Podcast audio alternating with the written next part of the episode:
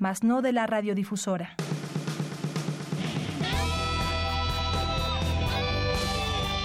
Prisma RU. Relatamos al mundo.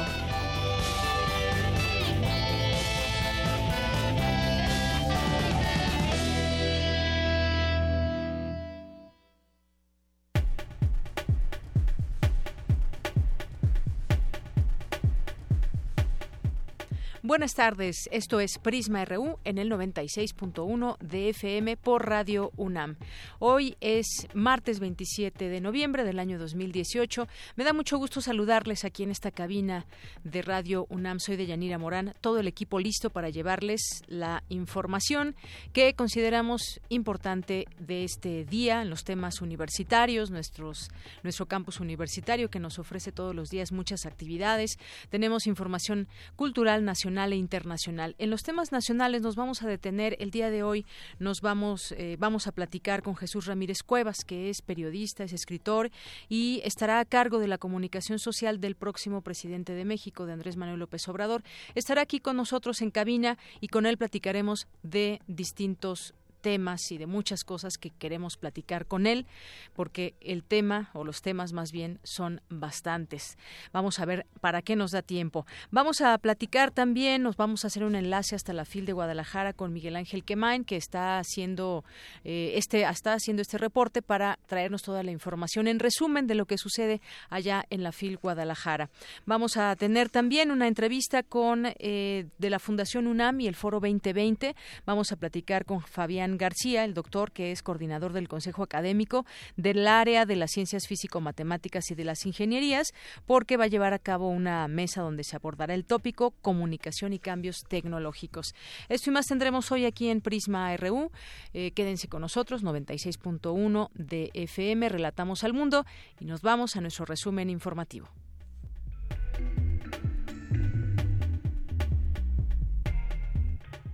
Empezamos con las notas universitarias en este martes 27 de noviembre. Para impulsar la creatividad y el emprendimiento, la Universidad Nacional entregó los premios Innovación UNAM 2018 a 24 alumnos. Mi compañera Virginia Sánchez tiene todos los detalles y nos tendrá aquí la información con una propuesta de tinta biotecnológica para disminuir el impacto hídrico en la industria textil. Un equipo de la UNAM ganó certamen internacional de emprendimiento.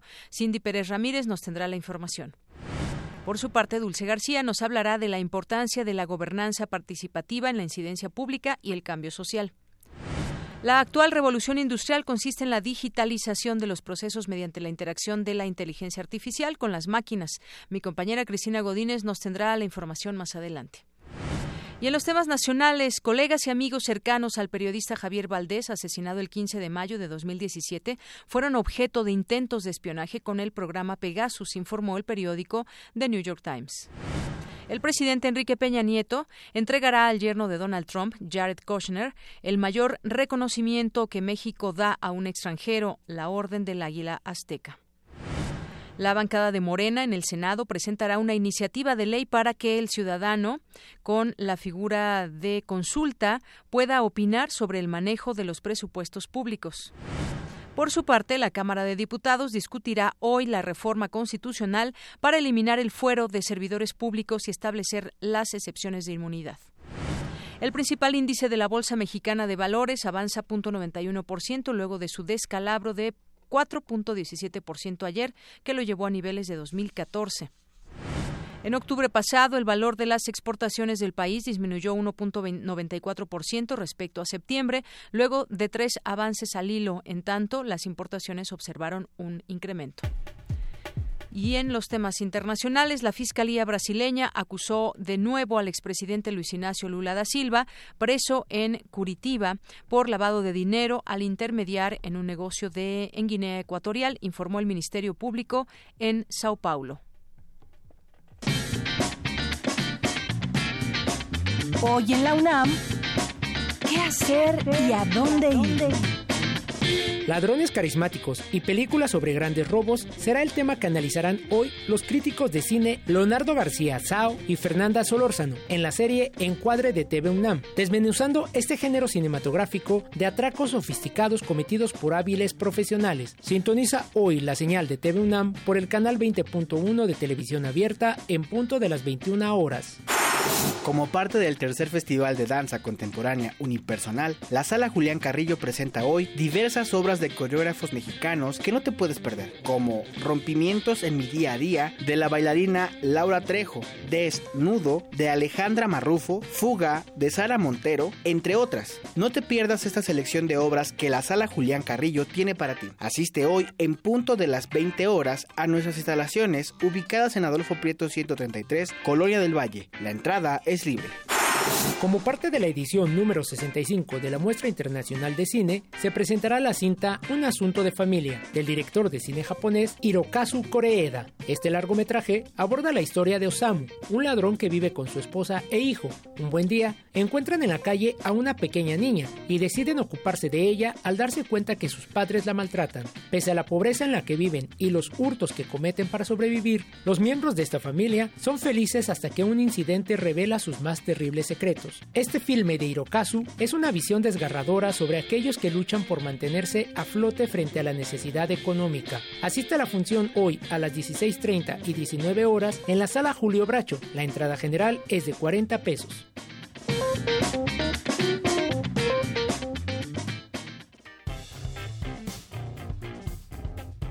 Campus RU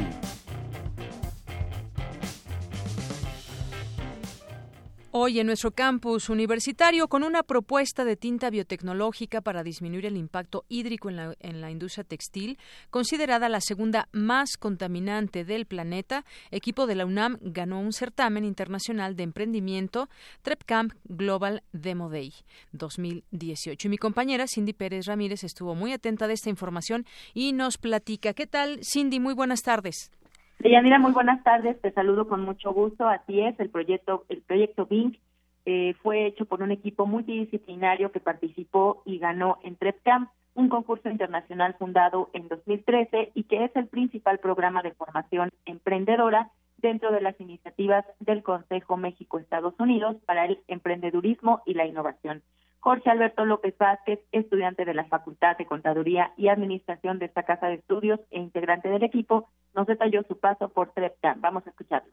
TrepCamp se seleccionan eh, de 30.000 aspirantes que, buscan entrar a los programas, se seleccionan a, los, a las personas que tienen como competencias de emprendimiento. Eh, estas competencias son, por ejemplo, la resiliencia, eh, la adaptación, si pasas esa fase, te, ubican ellos en alguno de los ecosistemas principales de emprendimiento, que son cinco, cinco. Silicon Valley, Nueva York, San Diego, Boston, Londres, Londres y actualmente eh, Ciudad de México. Participan por cada sede 20, de 20 a 30 personas, de las cuales se forman equipos y se, se seleccionan a los tres mejores equipos. Esos tres mejores equipos eh, pasan a las siguientes rondas. Las siguientes rondas ya consisten en votos. Tuvimos que hacer varias actividades para conseguir eh, votos, aproximadamente conseguimos 3.000. Después de eso, eh, esos equipos se seleccionan a los 10 más votados. Pasan a la siguiente ronda que son pitch con inversionistas o con evaluadores de proyectos que ellos eh, verifican cuál es el potencial de cada uno de los proyectos y escogen a los cinco con mayor potencial. Entonces nosotros estuvimos, fuimos parte de esos cinco. Estos cinco equipos van a Monterrey a concursar por el primer lugar y selecciona el proyecto con mayor potencial por su parte, Daniela Arriaga Martínez, egresada de la Facultad de Química de la UNAM, explicó la importancia de VINC para solucionar el problema del agua desechada por la industria textil a fin de evitar una contaminación posterior por medio de una cinta ecológica y biodegradable utilizando nano y biotecnología basada en bacterias modificadas genéticamente libres de metales pesados. Aquí sus palabras. Descubrimos que la industria textil también es, es la segunda más contaminante del mundo el 20% de las aguas residuales no se tratan y el, el 99% con los que están hechos los colorantes tiene compuestos que son petroquímicos que contaminan el agua. Nuestra propuesta de valor es hacer tintes colorantes orgánicos que son escalables a nivel del mercado. También van a tener aplicaciones en diferentes industrias, por ejemplo, en la farmacéutica, en la de pinturas y en alimentos. Tenemos microorganismos que por sí mismos ya producen color. Entonces extraemos estos genes para colocarlos en, una, en otro microorganismo que se reproduce exponencialmente. Después hacemos cultivos, se meten a un bioreactor. Del bioreactor extraemos el colorante.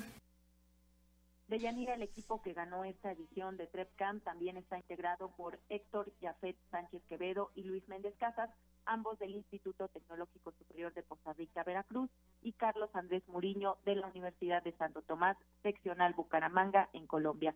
Ganó este equipo 10 mil dólares de capital semilla para impulsar su proyecto de tinta biotecnológica de Yanira.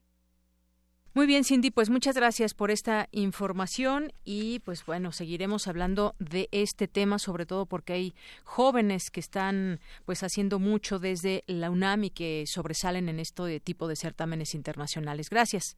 Muy buenas tardes. Buenas tardes. Y vamos ahora con mi compañera Virginia Sánchez. Entrega a la UNAM los premios Innovación a 24 proyectos de jóvenes emprendedores. Cuéntanos, Vicky, buenas tardes. Deyanira Auditorio de Prisma RU, muy buenas tardes. Para estimular e impulsar la creatividad entre los estudiantes y jóvenes emprendedores y sigan sus rutas sólidas y asesoradas de tal manera que puedan concretar sus ideas en una empresa o en un proyecto productivo, la Coordinación de Innovación y Desarrollo de la UNAM, en el marco de los festejos por sus 10 años, hizo entrega de los primeros premios Innovación UNAM 2018. En esta primera edición se entregó el premio a 24 proyectos en los que participaron 57 alumnos de la Facultad de Ingeniería, del Centro de Física Aplicada y Tecnología Avanzada, del Instituto de Geofísica, de la Facultad de Química y de Filosofía y Letras. Los primeros lugares en el rubro de innovación social fueron para los proyectos Aplica, enfocado para personas con discapacidad motriz. En la categoría de empresa lo obtuvo Vocábula. En la categoría En Idea fue para Eating. Y en proyecto de investigación, el primer lugar fue para Recorda Amigo. En el rubro de innovación tecnológica, en la categoría modelo de negocio, el premio fue para Energine. En la categoría de empresa, fue para HiveX. En la de IDEA ganó Bioprint 3D y en la de Proyecto de Investigación Aplicada fue para diseño y construcción de triturador de residuos húmedos. Asimismo, en dicho evento se graduaron 25 empresas del sistema de incubadoras de empresas Innova UNAM, que brindan servicio en sectores como arte y diseño, medio ambiente y energía, tecnologías de la información, agropecuario, alimentos y bebidas, servicios científicos y tecnológicos, entre otros. Escuchemos a Juan Manuel Romero Ortega, coordinador de Innovación y Desarrollo de la UNAM, quien señala lo siguiente. Agradecemos a los miembros de la comunidad universitaria que nos han brindado su confianza para prestarles servicios en materia de innovación, patentamiento, emprendimiento y vinculación. Las empresas que se gradúan concluyeron exitosamente su proceso de incubación. Ya iniciaron sus operaciones y cuentan con planes para conducir el futuro de sus empresas. Sus promotores han logrado darle valor a sus ideas, ofrecen productos y prestan servicios innovadores, son un ejemplo de emprendimiento para nuestra comunidad. Aunque el camino por recorrer es largo, hemos avanzado. Creo que vamos en la dirección correcta. En este evento también se entregó el premio universitario León y Pola Bialik Innova UNAM a la empresa 3D Smart Labs, cuyo proyecto consiste en un laboratorio digital y centro de impresión 3D para desarrollo de aplicaciones del sector médico y creativo. Esta empresa, 3D Smart Labs, es una de las graduadas de su proceso de incubación dentro de Innova UNAM. Hasta aquí la información. Muy buenas tardes. Gracias, Vicky. Buenas tardes. Queremos escuchar tu voz. Nuestro teléfono en cabina es 55 36 43 39. Prisma RU. Relatamos al mundo.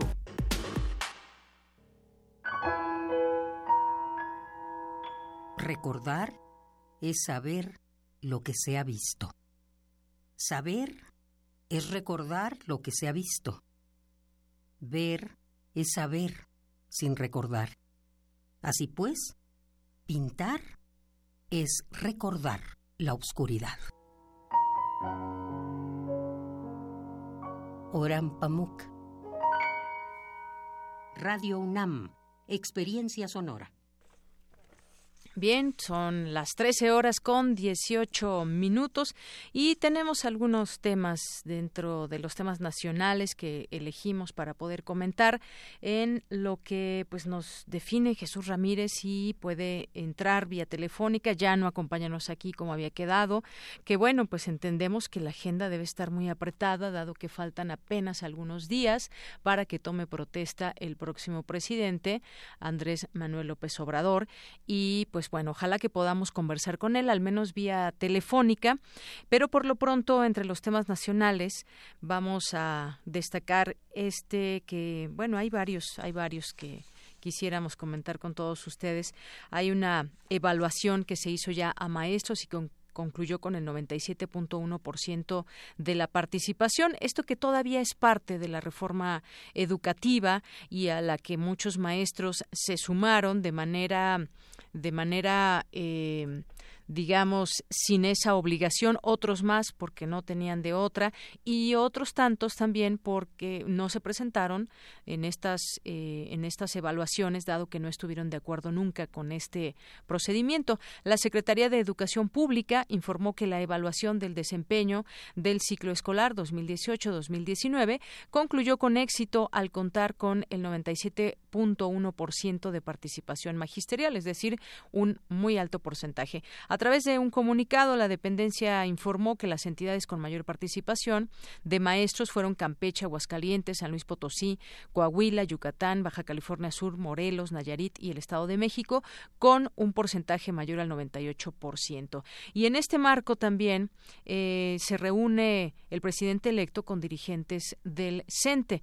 Alfonso Cepeda Salas, actual dirigente del Sindicato Nacional de Trabajadores de la Educación, sostuvo que la organización magisterial se comprometerá con el cambio, la regeneración y la cuarta transformación de la que están profundamente convencidos, que será el principio que oriente sus acciones de gobierno. Esto durante la reunión que sostuvo con el presidente electo López Obrador, así como miembros del futuro gabinete de gobierno. Cepeda Sala señaló que el CENTE rechazaba explícitamente la transformación administrativa, punitiva y cosmética que se realizó en materia educativa en los años pasados. Así que, pues de entrada, hay una puerta abierta que dejaron, en, por lo menos así se ve esta relación AMLO-CENTE.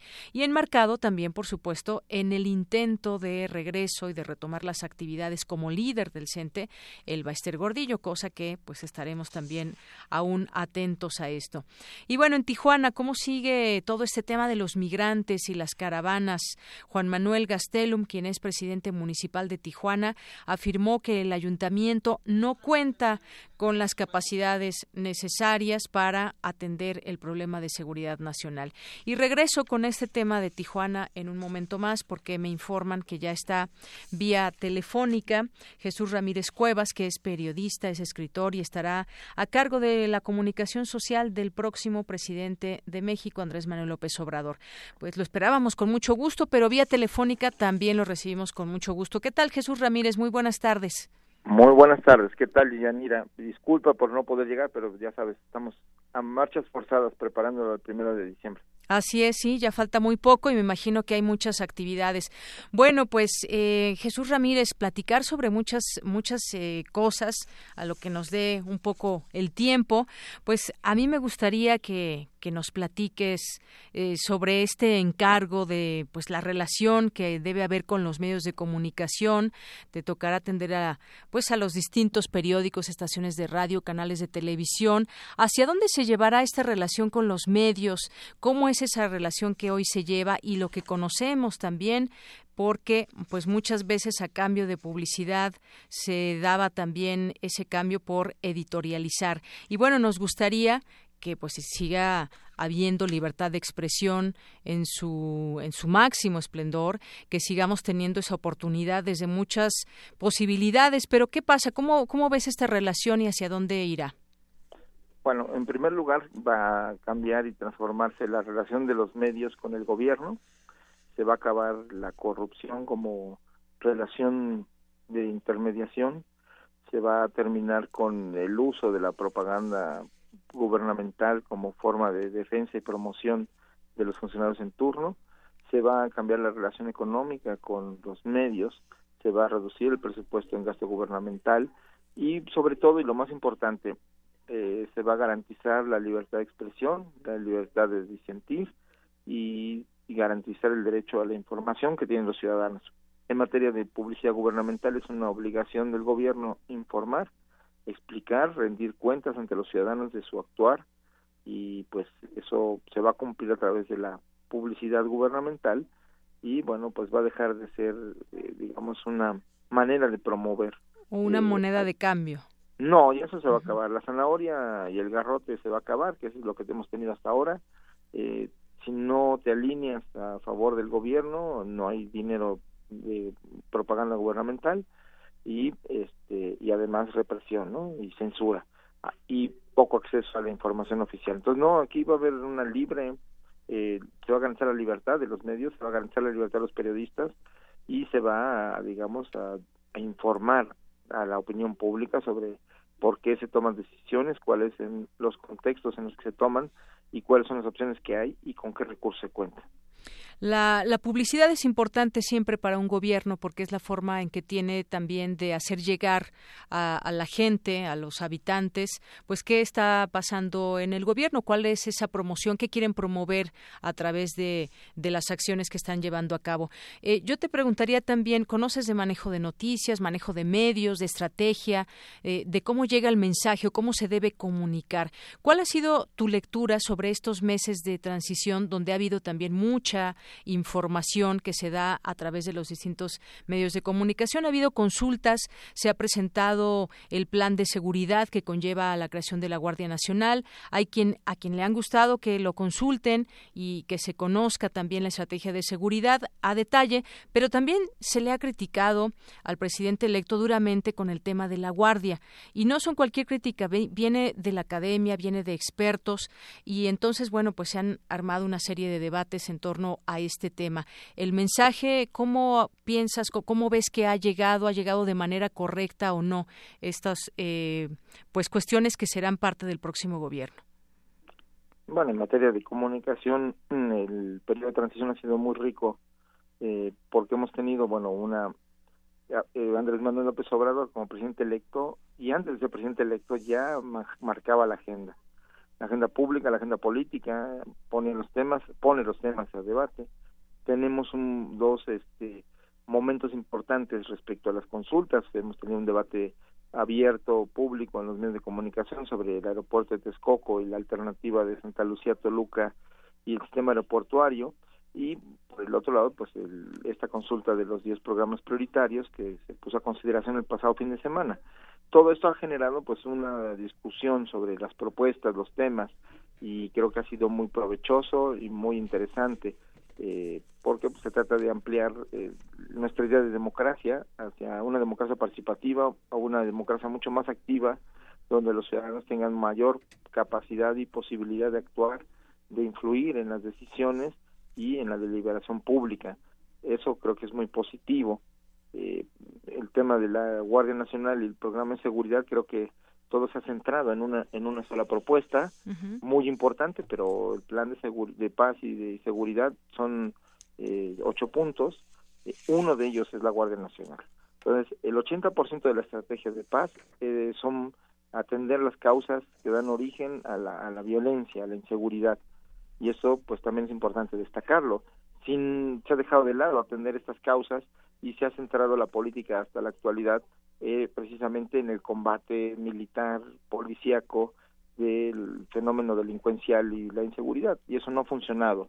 Aquí se trata de crear, de tener una em, estrategia integral que, bueno, pues frente a la realidad de que no hay policías nacional o federal eh, ni locales, es decir, estatales, municipales o ministeriales, que sean capaces de garantizar la seguridad pública pues hizo la propuesta o se hace la propuesta de la Guardia Nacional, eh, que es una figura que existe en la Constitución y que estaría integrada por policías, no por militares en de línea, no por, eh, digamos, la tropa, sino por policías militares y navales que tienen formación policíaca, que tienen formación en, en, en uso de la fuerza, que tienen formación en el respeto a, digamos, a ciertas normas de seguridad, que tienen protocolos para la investigación y la atención, hay un Ministerio Público Militar, todo esto es, digamos, un símil de la del sistema de administración de justicia civil y que, bueno, pues ellos tienen información policíaca, eso, por eso no son soldados en línea,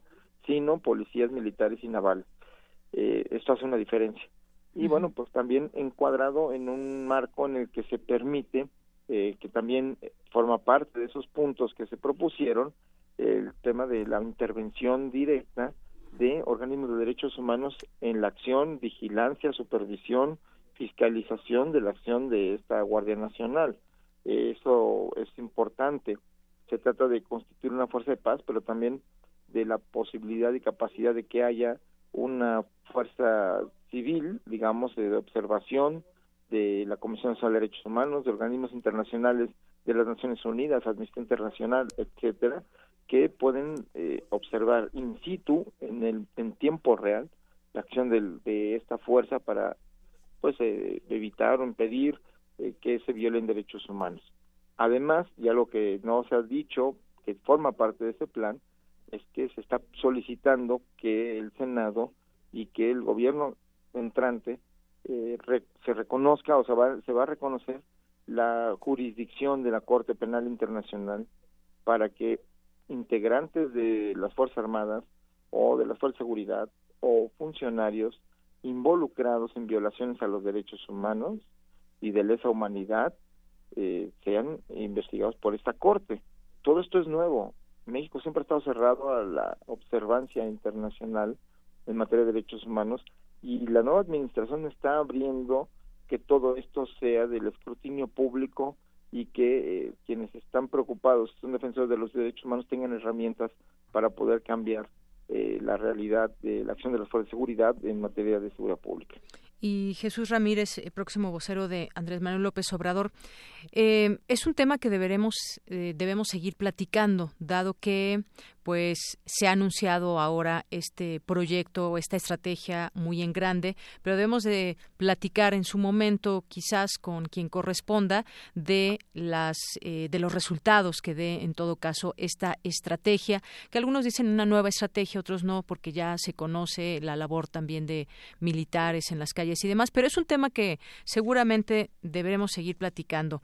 Y bueno, por otra parte, yo también te preguntaría uno de los temas que pues ha sido central desde que era candidato en esta última elección Andrés Manuel López Obrador. Tiene que ver con la corrupción que es una es una promesa muy ambiciosa eh, que tuvo y tiene eco en la sociedad por el saqueo de que han hecho de las arcas federales estatales municipales no importa así lo hemos visto y por todos lados funcionarios en México. Cuesta trabajo imaginar que pueda terminar porque parece que hay un sistema hecho a medida de los funcionarios. Hay una serie de eh, elementos y de estrategias que propone el próximo presidente, pero me gustaría que pues también nos, nos platiques un poco de esto, eh, el mensaje, cómo va a ir llegando y sobre todo, pues hay acciones ya que se están emprendiendo, como el caso es parte de, de las pensiones a expresidentes de la República, el fuero que se está discutiendo ahora con los legisladores. Ese tema también es muy importante. Sí, solo aclarar una cosa. Mm, la propuesta que se hizo del plan de paz y seguridad no es, es contraria a todo lo que se ha hecho. No es verdad de que se está repitiendo. de que es la misma estrategia. No es la misma estrategia. Se trata de una fuerza de paz, no una fuerza de guerra. Se trata de centrar la acción gubernamental en las causas, no en las consecuencias. Y en tercer lugar, esa fuerza que se está proponiendo estaría encuadrada en la Constitución y estaría siendo vigilada por organismos de derechos humanos y por, por supuesto también por el mando civil que digamos tomar las decisiones aunque el mando operativo esté en manos de los militares el mando es civil de tal manera que estaría evaluando todos los días su desempeño y su acción eso es algo que no ha ocurrido en el país. y dijo que se va a reunir con el gabinete todos los días de seguridad a las seis de la mañana. así es. Bueno, eh, precisamente, yo creo que tendremos que platicar en su momento cuando ya se inicie esta estrategia. Exacto, pero bueno, nada más precisando. Y luego lo otro, el combate a la corrupción, pues sí, es uno de los ejes de la próxima administración y de la cuarta transformación. Eh, se está ya proponiendo que la corrupción sea un delito grave. Eso es muy importante porque hoy eh, una de los principales incentivos para la corrupción es que la corrupción no es un delito grave y salen los funcionarios cuando llega a ocurrir que son sancionados o eh, tomados en pena por la, administración de la justicia, pues pagan una fianza y se van a su casa. Este, ahora al, ser considerado un delito grave, los funcionarios que en, digamos en el papel de su trabajo lleven a, cometer o lleguen a cometer algún delito de corrupción, pues siendo considerado grave no tienen derecho a fianza, por lo cual el proceso lo llevarán tras las rejas. Esto es algo distinto a lo que hemos vivido. Y también, pues, uno de los ejes de esta lucha contra la corrupción es también la participación ciudadana. Se van a construir y constituir mecanismos para que los ciudadanos puedan vigilar que los funcionarios hagan su tarea acorde con la ley y en beneficio de los ciudadanos y cuando no, se, no ocurra así y se incurra en actos de corrupción, pues hay los mecanismos para denunciarlo y documentar estas acciones. Jesús Ramírez, no puedo dejar de preguntarte eh, sobre ese tema del borrón y cuenta nueva. Si se va a investigar o no a expresidentes, en su momento será investigado o no. Enrique Peña Nieto, digo en su momento porque pues ahí todavía tiene que pasar un año para saber exactamente cómo, pues eh, todas las preguntas que pueda haber en torno a cómo deja la administración. Esto pues no ha caído tampoco tan bien eh, entre mucha gente que dice, bueno, pues si robaron, tienen que ser enjuiciados. Así es, cualquier funcionario que cometa un delito tiene que ser sancionado, eh, siempre y cuando se documente y se pruebe. Eso también es importante. Aquí la expresión que ha hecho Andrés Manuel López Obrador es de que es importante que consideremos que dada la circunstancia histórica que estamos viviendo, tenemos que tomar una decisión. Enfrascarnos en, en saldar las cuentas del pasado y digamos esto implica también sancionar o enjuiciar a los no solo a Peña Nieto, ¿eh? estamos hablando de que se mencionó a cinco expresidentes, de tal manera que este, pues estaríamos saldando el periodo neoliberal y juzgando a los gobernantes por actos de corrupción. Creo que si hay si hay juicios, pues eso tiene que continuar y esto es materia del Poder Judicial. Si hay elementos de la Auditoría Superior de la Federación o de la Secretaría de la Función Pública, pues son, eh, son tienen que dar vista a la, a la autoridad, al Ministerio Público y al Congreso. Entonces, no es el Ejecutivo el encargado de juzgar o sancionar a los exfuncionarios. Lo que sí es materia del Ejecutivo es decidir si una de sus políticas estratégicas será, eh, digamos, enjuiciar, meterse al pleito de enjuiciar a los, a los pasados gobernantes. Y lo que ha dicho Andrés Manuel López Obrador es que su energía, la estrategia del próximo gobierno estará dedicada a construir un nuevo país sobre nuevas bases y no quedarse, digamos, eh, dedicar mucha energía, de tiempo y este, distraer las fuerzas que, digamos, este, tenemos para eh, sancionar o para de saldar eh, con el pasado nuestras cuentas pendientes. Creo que eso es un asunto de la sociedad del poder ejecutivo, del poder legislativo y del poder judicial. Eh, en todo caso, como se ha establecido, si eh, la ciudadanía eh, propone que el próximo ejecutivo envíe iniciativas para sancionar a los funcionarios, sobre todo a los presidentes, pues es una cosa que se va a decidir en, en una consulta como se ha convocado para, bueno, pues este, la justicia no se negocia. Si hay casos de corrupción documentados tienen que investigarse y sancionarse. Pero aquí estamos hablando de una decisión política de iniciar un proceso de enjuiciamiento a los eh, mandatarios, que también al mismo tiempo sería un enjuiciamiento al sistema eh, político en su conjunto y al modelo económico que le acompaña. Entonces, eh, eso pues es importante, pero también podría distraer las fuerzas de, de la sociedad, polarizar, llevar a una situación de división nacional, de, pues por, por en razón de lo que representan, los intereses que representan, quienes han apoyado a estos exmandatarios.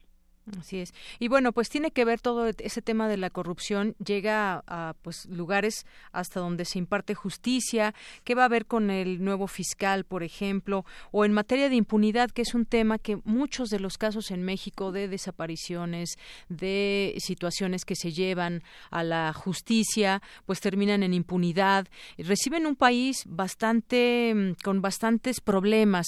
Hay feminicidios, hay una organización muy grande por parte del narcotráfico y rompiendo con ello, pues no debe ser nada fácil, pero se debe de iniciar quizás por donde se debe, que es eh, impartir justicia y acabar con la corrupción, que, que quizás también sea pues una parte muy muy difícil y no sabemos qué tan qué tan factible sea pues llegar a los lugares más recónditos para que esto sea una realidad. Está ese tema que te decía la Fiscalía General que también ha sido pues un punto eh, de pronto de decir si va a ser autónomo o no y todo esto que va generando también ideas y permea y cómo nos enteramos pues desde los medios de comunicación. Queremos mensajes también muy claros al respecto de lo que se está se lo de lo que se estará viviendo y sobre todo rendición de cuentas. Eso es parte también muy importante, Jesús. No, pues estamos de acuerdo, hay que rendir cuentas es la principal obligación del gobierno de, de sus acciones y de por el porqué de sus decisiones. Por eso la deliberación pública sobre los temas me parece sustancial. Estamos enfrentando una nueva realidad en la que eh, pues hay una, un debate público, incluso de cosas que todavía no ocurren. Entonces, pues está bien, es importante que, que se delibere, se discuta y se analice. Ahora, cuando ya comience la administración, pues ya sería una situación de rendir cuentas. Pero por el otro lado, el tema de la Fiscalía General, pues no estamos por la autonomía del Poder Judicial y eso es, eso es fundamental para, para la acción, la independencia de los poderes. Pero también hay que eh, poner en perspectiva este debate. Se ha hecho énfasis en que ciudadanizar, autonomizar a los organismos públicos le da mayor margen para cumplir y estar menos sujeta de los intereses políticos en turno. Pero lo que hemos visto es que en muchos de los organismos ciudadanos o que se autónomos que con representantes de la sociedad civil, pues terminan colonizados por los poderes fácticos. Entonces tampoco es una garantía de que funcionan para el interés público y de la mayoría el hecho de generar organismos autónomos. Entonces hay que ver, eh, hacer un equilibrio entre esta necesidad con eh, esta capacidad para que funcionen de manera autónoma de cualquier interés político y económico. Eh, Jesús, eh, gracias por esa respuesta. Tengo otra pregunta más y tiene que ver con este Consejo Empresarial que así ha resultado ser en la opinión pública pues muy polémico, con mucha razón dado que hay nombres que se identifican o en su o en su momento pues identificábamos como la mafia del poder que así llamaba Andrés Manuel López Obrador, un consejo conformado por gente como Ricardo Salinas Pliego, Bernardo Gómez, están otros por ahí que se me escapa el nombre de imagen. Eh, y bueno, tú sabes quiénes son. Eh, esto, Olegario Vázquez Aldir, exactamente, Daniel Chávez, entre otros. Esto, pues, ¿cómo lo entendemos? ¿De qué, va, qué van a aconsejar al, al, próximo presidente? ¿O por qué decirle sí a este grupo que se identifica, pues, con muchas veces hacer o manejar desde los medios la opinión pública? Bueno, primero que nada, aconsejar no es decidir. Ese consejo no va a decidir nada. Y como cualquier otro sector, pues tiene derecho a opinar. Ahora, que se ha hecho el anuncio de que hay un consejo em, integrado por em, empresarios, o algún, la mayoría de, no solo, pero la mayoría de origen mediático, con empresas mediáticas, pues bueno, es una prerrogativa del presidente saber o este anunciar con quién se reúne y que pues establece un puente, que es eso. Así hay como como hay consejos económicos y hay otros espacios para el diálogo con la Coparmex, Consejo Coordinador Empresarial, y otros actores del sector empresarial, pues así en este caso con estos empresarios llama la atención que sí son de la mayoría mediáticos, pero eso no implica que se va a aceptar o, o se va a seguir las directrices que, que diga este, este consejo. Es un consejo más, hay que tomar en cuenta que eh, una cosa es ser oposición y hacer campaña política y otra cosa es uno ya siendo gobierno tiene que gobernar para todos. Luego no entendí mucho este punto de cómo, cómo qué temas eh, le van a aconsejar. Bueno, pues supongo que temas de inversiones y temas que pues, supongo que está en el campo de cada quien. Eso no está, no hay un plan, digamos, previo, no se ha establecido más que la idea de que haya reuniones de, de, pues, de diálogo, como con otros sectores. Entonces no, ahí no le veo tanto problema y creo que es un buen mensaje también eh, eh, para los mercados y el hecho de que haya puentes entre el sector privado, así como se ha reunido con bancos, con fondos de inversión, con los diferentes actores de la Cámara de la Construcción o, o de, ya lo decía, Coparmeso o Consejo Coordinador Empresarial, pues así este consejo pues será un actor más de los que interviene para opinar sobre las políticas públicas y los planes de lo que se puede hacer por mejorar este país. Oye, ya que tocas el tema eh, económico, Jesús Ramírez, ahí cómo van las cosas en el sentido de pronto hemos tenido la consulta del aeropuerto, la consulta de Tren Maya y de eh, las inversiones y todo eso juegan, todo juega un papel muy importante en todo esto. Y algunos saluden, bueno, este tipo de decisiones pues merman el ambiente económico. Pues no, no lo creo. Yo creo que cuando un país toma decisiones soberanas en función del interés público, tiene que prevalecer el interés público y en este caso los mercados, los inversionistas tienen que saber que las reglas del juego cambiaron, que ya se acabó el contratismo de cuates para beneficiarse de obras públicas, que se ha acabado ya estas obras, eh, digamos, lujosas y este, eh, muy onerosas para, para un país que tiene muchas necesidades, para beneficiar a la clase política y la clase económica a perpetuidad. Todo eso ya se acabó y eso es parte del debate que hay respecto al aeropuerto. Eso, el hecho de que se cancele un aeropuerto no termina con la economía de un país. Hay países que cambian decisiones y hasta cancelan aeropuertos o tienen aeropuertos que han construido y no funcionan, como en el caso de, Alemania, en Berlín.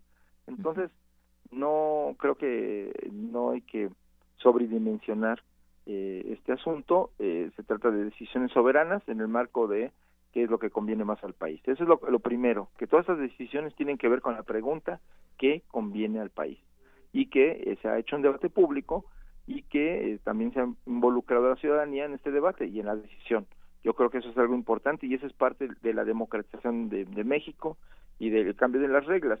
Ahora, hacia los mercados, está, eh, digamos, la, el mensaje de que la inversión pública, como, digo, la inversión privada, tanto nacional como extranjera, pues es bienvenida, eh, tanto a las obras de infraestructura, en el caso del aeropuerto de Santa Lucía, o de la modernización del aeropuerto de Toluca, o de la construcción del tren Maya, la modernización del tren del Istmo, eh, o la eh, rehabilitación modernización de las eh, refinerías, de las seis refinerías que existen en México, pues todo eso está, se están convocando, invitando al capital privado, nacional y extranjero para que en conjunto con la inversión pública podamos sacar adelante los planes eh, para mejorar la infraestructura, para eh, tener una política energética soberana y para que esto redunde en un beneficio de los mexicanos. Muy bien. Bueno, pues quedan algunas algunas preguntas. Mira, nos, nos llega aquí una llamada. ¿Cómo y cuánto se va a reducir la publicidad del gobierno? No sé si tengas... 50%, 50%. De que gastaban. ¿Que eso implica más o menos cuánto? Bueno, pues toma en cuenta que si hubo eh, 60 mil millones de pesos a lo largo de seis años, eh, al menos será la mitad de eso. Bueno, pues sí, bastante esa reducción y bueno, pues sobre todo nos decías que va a haber esa Pero ahí, por ejemplo, ahí hay una doble moral en el debate, porque se cuestiona que se recorte la publicidad, la gente quiere que se recorte la publicidad, hemos, hemos visto un abuso gubernamental del uso de la publicidad y de un gasto muy grande, pero en los medios de comunicación luego hemos visto como que el debate no, no cae muy bien, pero también hay que decirle a los ciudadanos que la publicidad gubernamental no es un subsidio a los medios y se ha tomado como un subsidio que ha distorsionado la realidad de los medios de comunicación. Entonces hay que acabar con esta digamos uso discrecional de los recursos públicos, hacerlo transparente y bueno pues este explicar los criterios con los cuales se establece esta distribución de la publicidad oficial. Oye, hoy también se dio a conocer una información que Río 12 fue espiado con el malware de Pegasus y uno se pregunta, bueno, todavía no, no queda saldada toda esta investigación de Pegasus contra periodistas y defensores de derechos humanos. Entre otros, van a seguir esta investigación que me imagino que ya va a quedar en sus manos hay que continuar la investigación sobre el uso del espionaje industrial, el espionaje a los ciudadanos y también el espionaje internacional, porque también ahí, aquí no olvidemos, Wikileaks marcó un precedente al revelar eh, cómo el propio presidente Peña Nieto fue espiado por la eh, NSA, este eh, Snowden, eh, que también dio a conocer estas, estos protocolos de espionaje, incluido Pegasus, este, entre otros programas, de malware y spyware, este, programas de espías, este, pues hay que hay que investigar eso, eso digamos vulnera la seguridad nacional, vulnera también la vida, la intimidad y pues vulnera eh, digamos el este derecho que tenemos los ciudadanos de poder manejar nuestras comunicaciones de manera privada. Bueno, pues eh, Jesús Ramírez, muchas gracias. Ya todo listo para la toma de protesta el próximo sábado. Todo listo. Todo listo. Va a estar en Cámara vamos de Diputados. a nacional por la democracia. Y va a haber una reunión ahí en el Zócalo. va a dar un mensaje a las 5 de la tarde, el ya como presidente Andrés Manuel López Obrador. Sí, posterior a, a recibir el bastón de mando de los pueblos indígenas de México. Bien, pues este espacio queda abierto para que podamos platicar en otro momento, Jesús. Este espacio de Radio UNAM es la estación de nuestra universidad, de la que, pues bueno, donde tú estudiaste en ciencias políticas. Así es, y bueno, pues sí es importante también que los universitarios consideren que están invitados, convocados a participar en la cuarta transformación necesitamos que la investigación, que el estudio sobre los problemas sociales o de los temas técnicos, pues contribuya al mejoramiento de los de, los, las políticas públicas y de los enfoques que se tienen que hacer para lograr los cambios que México necesita. Muy bien, bueno, pues ya seguiremos en su momento platicando, si nos lo permites, Jesús. Ok. Muchísimas gracias.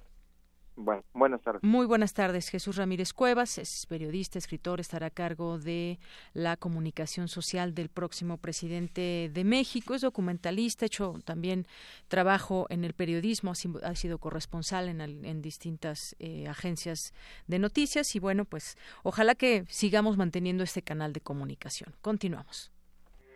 Porque tu opinión es importante, síguenos en nuestras redes sociales, en Facebook como Prisma RU y en Twitter como arroba PrismaRU. Queremos escuchar tu voz. Nuestro teléfono en cabina es 55 36 43 39. Relatamos al mundo. Relatamos al mundo.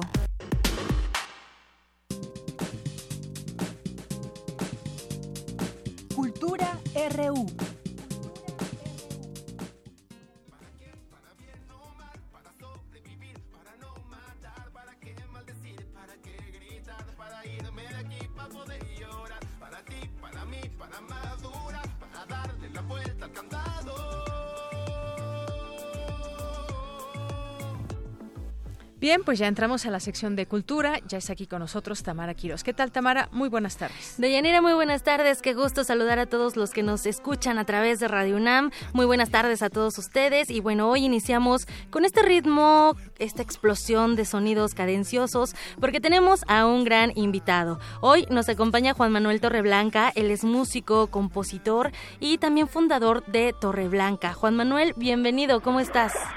Hola Tamara, muy bien. ¿Y tú? Muy contento de estar aquí con ustedes. Excelente. También nosotros estamos muy contentos, Juan Manuel. Oye, regresas a los escenarios después de algunos años de ausencia y lo haces con El Candado, este primer sencillo de tu nuevo trabajo discográfico. A ver, cuéntanos cómo ha sido este regreso. Así es, sí, bueno, fue una pausa de un poco más de dos años. De hecho, en febrero sí se cumplirían tres años de no tocar. Y es una historia muy larga y muy compleja, no sé cuánto tiempo tengas, y si no otro día nos tomamos un café para echarle como el detalle que merece, pero digamos, en pocas palabras, fue un ciclo de vida del proyecto que sentíamos naturalmente que estaba llegando a un fin. Y a veces es muy difícil en, los proyectos que involucran a muchas personas el, el respetar esa naturaleza que nadie quiere soltar, todos queremos este, que las cosas siempre funcionen como funcionaban, por decir, en el momento de la, pues de la, de la nube rosa, de la luna de miel, de cuando te estás conociendo, de cuando estás aprendiendo a hacer música con tus amigos, y de pronto pues todo cambia, crece, se vuelve más complicado cuando se vuelve una empresa o cuando se vuelve una chamba profesional. Si no todos ven las cosas iguales, entonces, imagínate, estoy tratando de ser breve, pero en cierta medida fue bien difícil porque fue como un divorcio y se sumó también a, un momento muy difícil en la vida que fue cuando mi papá estaba ya muy muy enfermo de cáncer. Entonces yo necesitaba parar porque ya no tenía cabeza para nada más. Estaba muy triste y, y mi papá necesitaba mucha compañía en sus últimos meses. Y pues mis hermanas y yo y su novia y quien pudo estuvimos ahí todo el día en el hospital ayudándolo y acompañándolo. Y de ahí, pues como que también sale uno del encuentro con la muerte sale uno con todas las perspectivas movidas y eso también tiene su lado luminoso desde luego y entiendes que hay unas cosas que te importaban que ya no te importan y te estás redescubriendo y estás redescubriendo todo en la vida, también la profesión y el trabajo.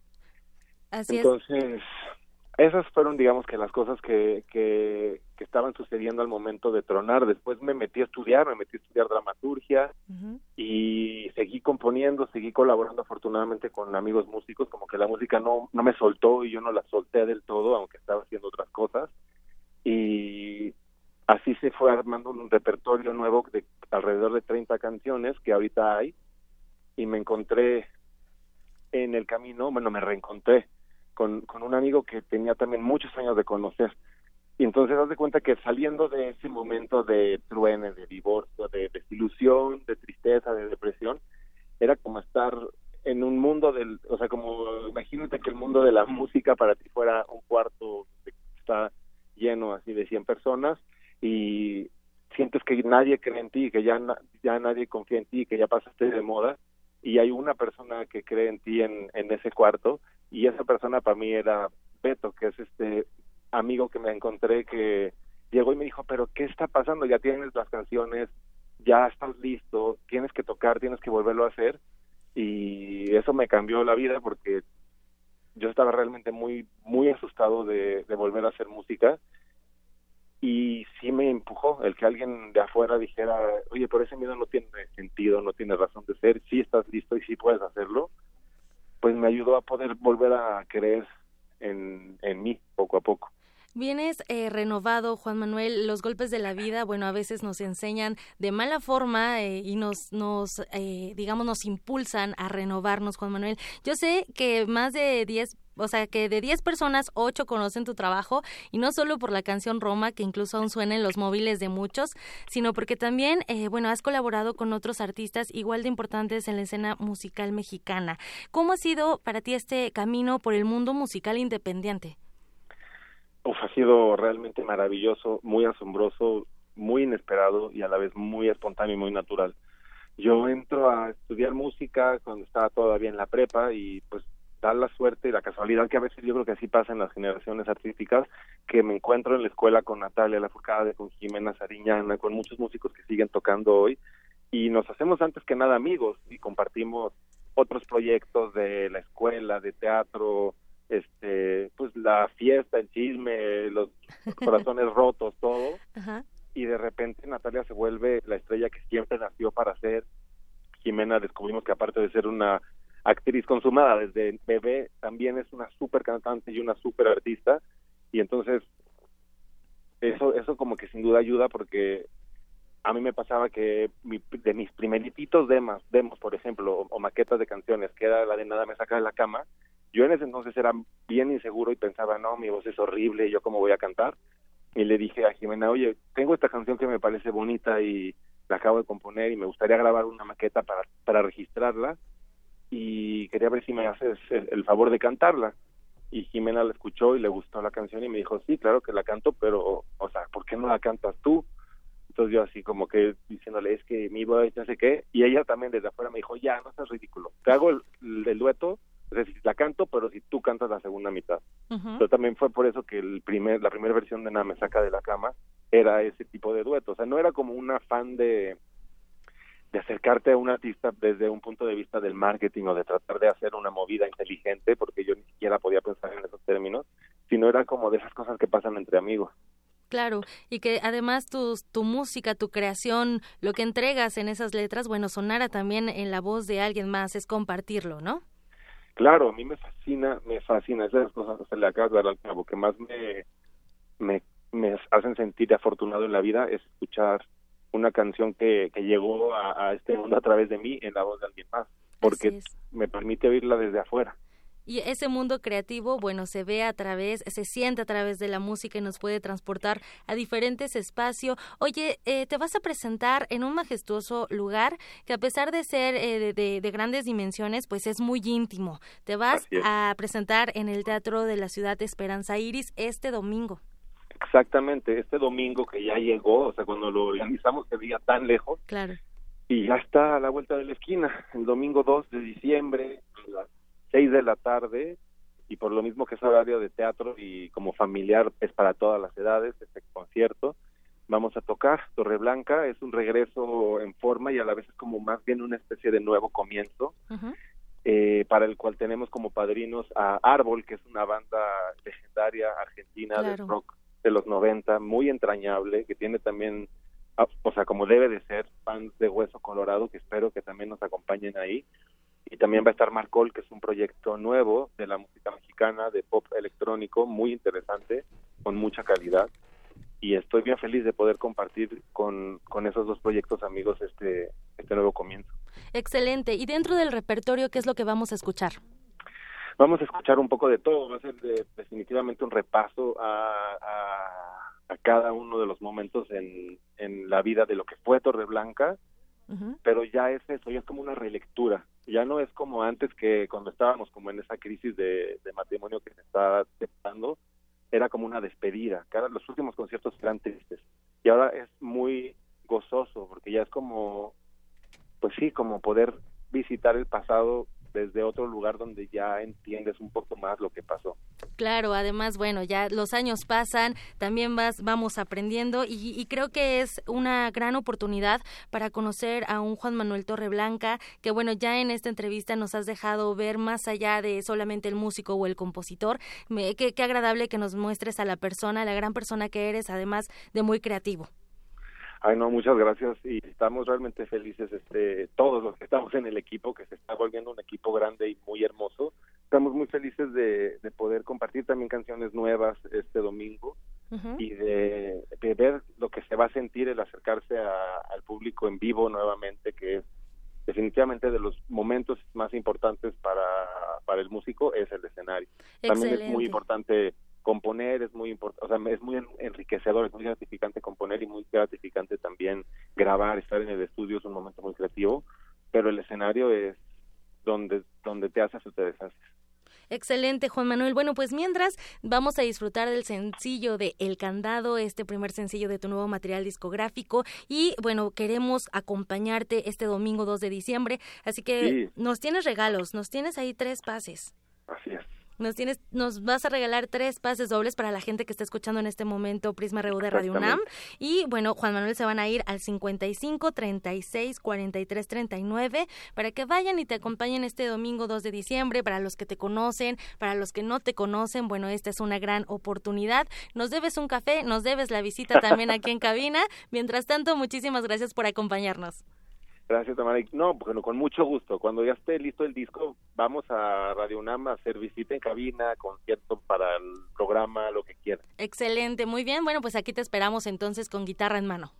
Perfecto. Y con el piano, ¿por qué no? También. Muchas gracias. ¿eh? Juan Manuel Torreblanca, muchísimas gracias y mucho éxito. Gracias, bye. Hasta luego.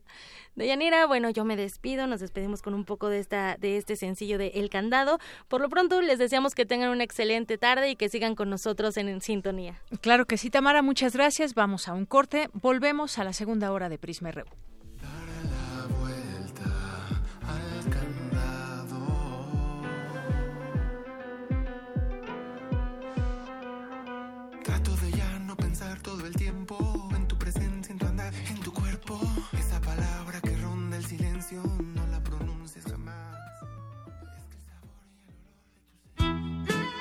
2018.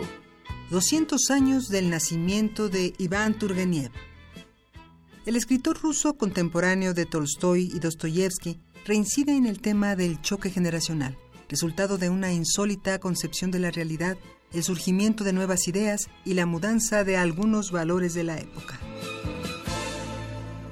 En cuanto a las dos generaciones, es correcto. Para nosotros, los viejos, es difícil entendernos con ustedes, muy difícil. Nunca están de acuerdo con nuestras ideas sobre el arte, la vida e incluso la moral. ¿No es verdad, Susana Ivanovna? Susana esbozó una sonrisa despectiva. Iván Turgeniev la desdichada.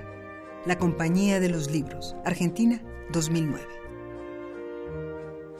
Iván Turgeniev, 96.1 de FM. Radio UNAM. Experiencia Sonora. Libros, historias, reflexiones, ideas y más libros.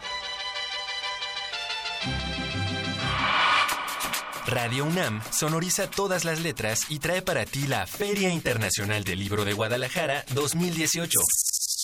Del 26 de noviembre al 1 de diciembre, no te pierdas nuestras transmisiones especiales. Primer movimiento, de lunes a viernes, de 7 a 10 de la mañana. Escaparate 961, también de lunes a viernes, de 3 a 4 de la tarde. Y cerramos el sábado 1 de diciembre con una emisión de dos horas de Hocus Pocus, a partir de las 10 de la mañana. Acompáñanos a explorar todos los rincones de la FIL Guadalajara. Radio UNAM, Experiencia Sonora.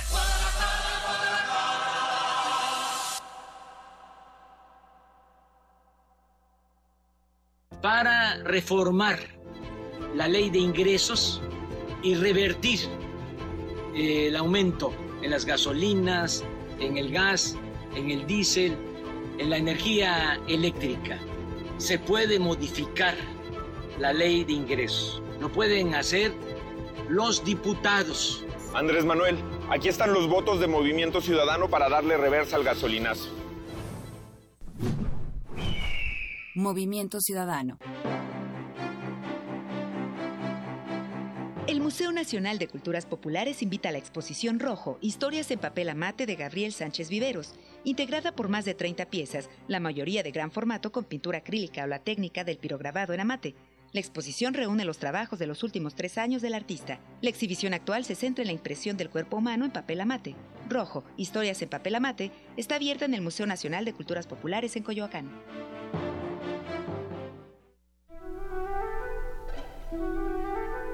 Amigos, yo soy Paulina Rivero Weber, directora del programa universitario de bioética. Yo los invito a escuchar El Árbol de las Ideas, Arte, Ciencia y Filosofía para la Vida. Es una coproducción con Radio UNAM en donde dialogamos con algunas de las grandes mentes de la filosofía y las ciencias en México acerca de los temas más importantes en el campo de la bioética. No se lo pierdan todos los miércoles a las 4 de la tarde aquí por el 96.1 de FM Radio UNAM. Experiencia sonora.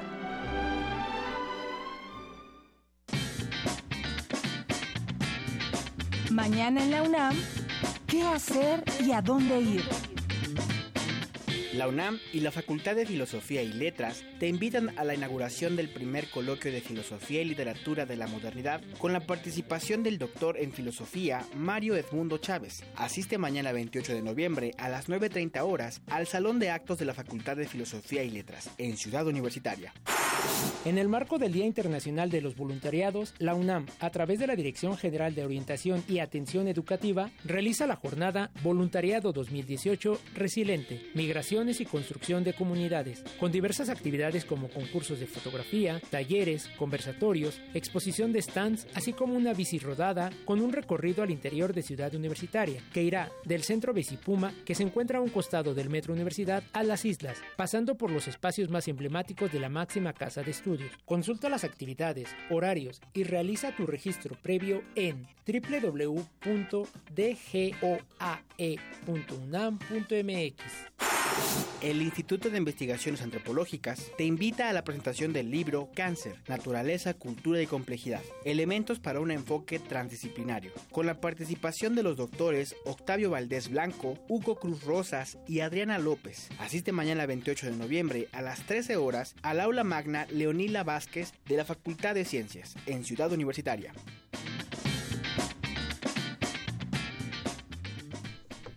Bien, continuamos dos de la tarde con siete minutos. Siempre no se olviden de escuchar atentamente las invitaciones que les hacemos de parte del equipo de Prisma RU, algunos eventos de la universidad. Y bueno, tenemos aquí algunos, algunos mensajes por parte de ustedes en nuestras redes sociales o también llamadas al 5536-4339. Gracias a Tania, a Manuel. Eh, a Paloma G. Guzmán, Alejandro Cardiel, al Grupo Torreblanca, a Juanjo M., a El Sarco, que manda aquí un GIF de aplausos por el grupo que seguramente te gusta. El Sarco, José Manuel Cuellar, Eh, también nos manda aquí Mario Humberto Hernández, nos dice, el gobierno no debe mantener a empresas de medios de difusión si en verdad son tan competitivas que el mercado las elija para financiarlas, pero no con dinero público. Habiendo tantas prioridades sociales, el gobierno debe apostar a redes sociales, nos dice Mario Humberto Hernández, por esta conversación que tuvimos con Jesús Ramírez, que es el próximo vocero de Andrés Manuel López Obrador. Mario Humberto Hernández, Edgar Chávez García nos dice, la democracia participativa y el debate público no se hace solo mediante consultas, sino atendiendo todas las opiniones y perspectivas. No porque el gobierno de Peña Nieto usara expertos para sus fines, quiere decir que todos los expertos son contrarios a la ciudadanía. Eh, también nos escribe aquí Edgar Chávez eh, con respecto a la entrevista que hicimos. Dice, claro, la democracia participativa es importante. Eh, esto con respecto a las consultas. Dice, pero no se fomenta descalificando, insultando a los ciudadanos y es lo que nos dice investigadores de la UNAM, son ciudadanos como todos, aunque tengan doctorado. Muchas gracias, Edgar Chávez García, que nos manda aquí su opinión. Alejandro Toledo, que al rato también lo escuchamos en este espacio. Eh, a Jesús Robles Maluf, también muchísimas gracias aquí presente en redes sociales, Alejandro Cardiel, que nos manda muchos saludos y que le gustó, es muy bueno el compa, dice Ramírez, vi la entrevista también que le hicieron los compas del Chamuco TV y la verdad, muy bien. Gracias por tu comentario, Alex Cardiel y a todos los que están aquí con nosotros, presentes a través de redes sociales, a través de la radio y continuamos. Relatamos al mundo. Relatamos al mundo. Dentro de nosotros existe algo que no tiene nombre y eso es lo que realmente somos. José Saramago. Enlace en vivo desde la Feria Internacional del Libro de Guadalajara con Miguel Ángel Quemain. Miguel Ángel Quemain, ¿cómo estás? Muy buenas tardes. Hola, hola, eh, ¿cómo estás? Bien, ¿tú? Sí, bueno, aquí en la feria, en la, en la, feria del libro, eh, tratando de hacer una recolección de las principales actividades que eh, se realizaron el día de ayer.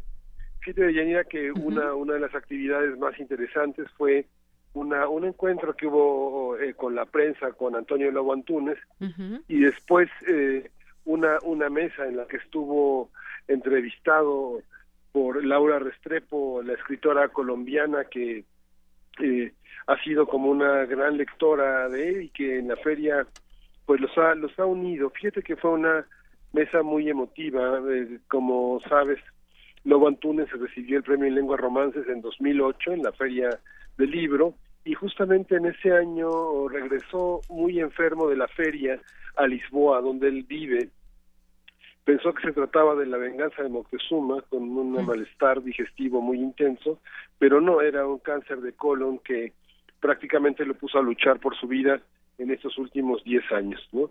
En estos últimos 10 años eh, también ha tenido una reflexión muy intensa sobre la literatura, el sentido de la vida y de las letras, y en esos años pues ha publicado obras eh, muy importantes. Entre los últimos títulos está bueno la Comisión de Lágrimas sobre los ríos que van, El archipiélago del insomnio, eh, este, algunos libros de crónicas que no se han traducido, hasta el último que es La naturaleza de los dioses.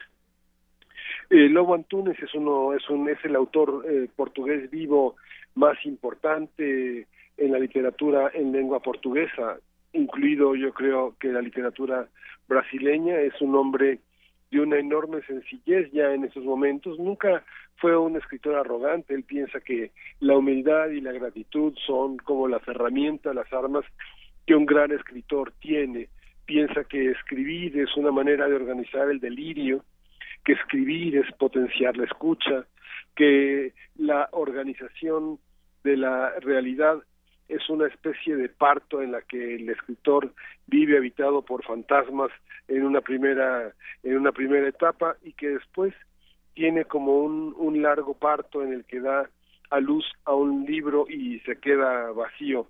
Hay muchos lugares, muchos espacios en los que la consideración de la literatura ocupa un lugar fundamental, también el sentido de lo inacabado como una de las eh, cuestiones medulares de la concepción del libro.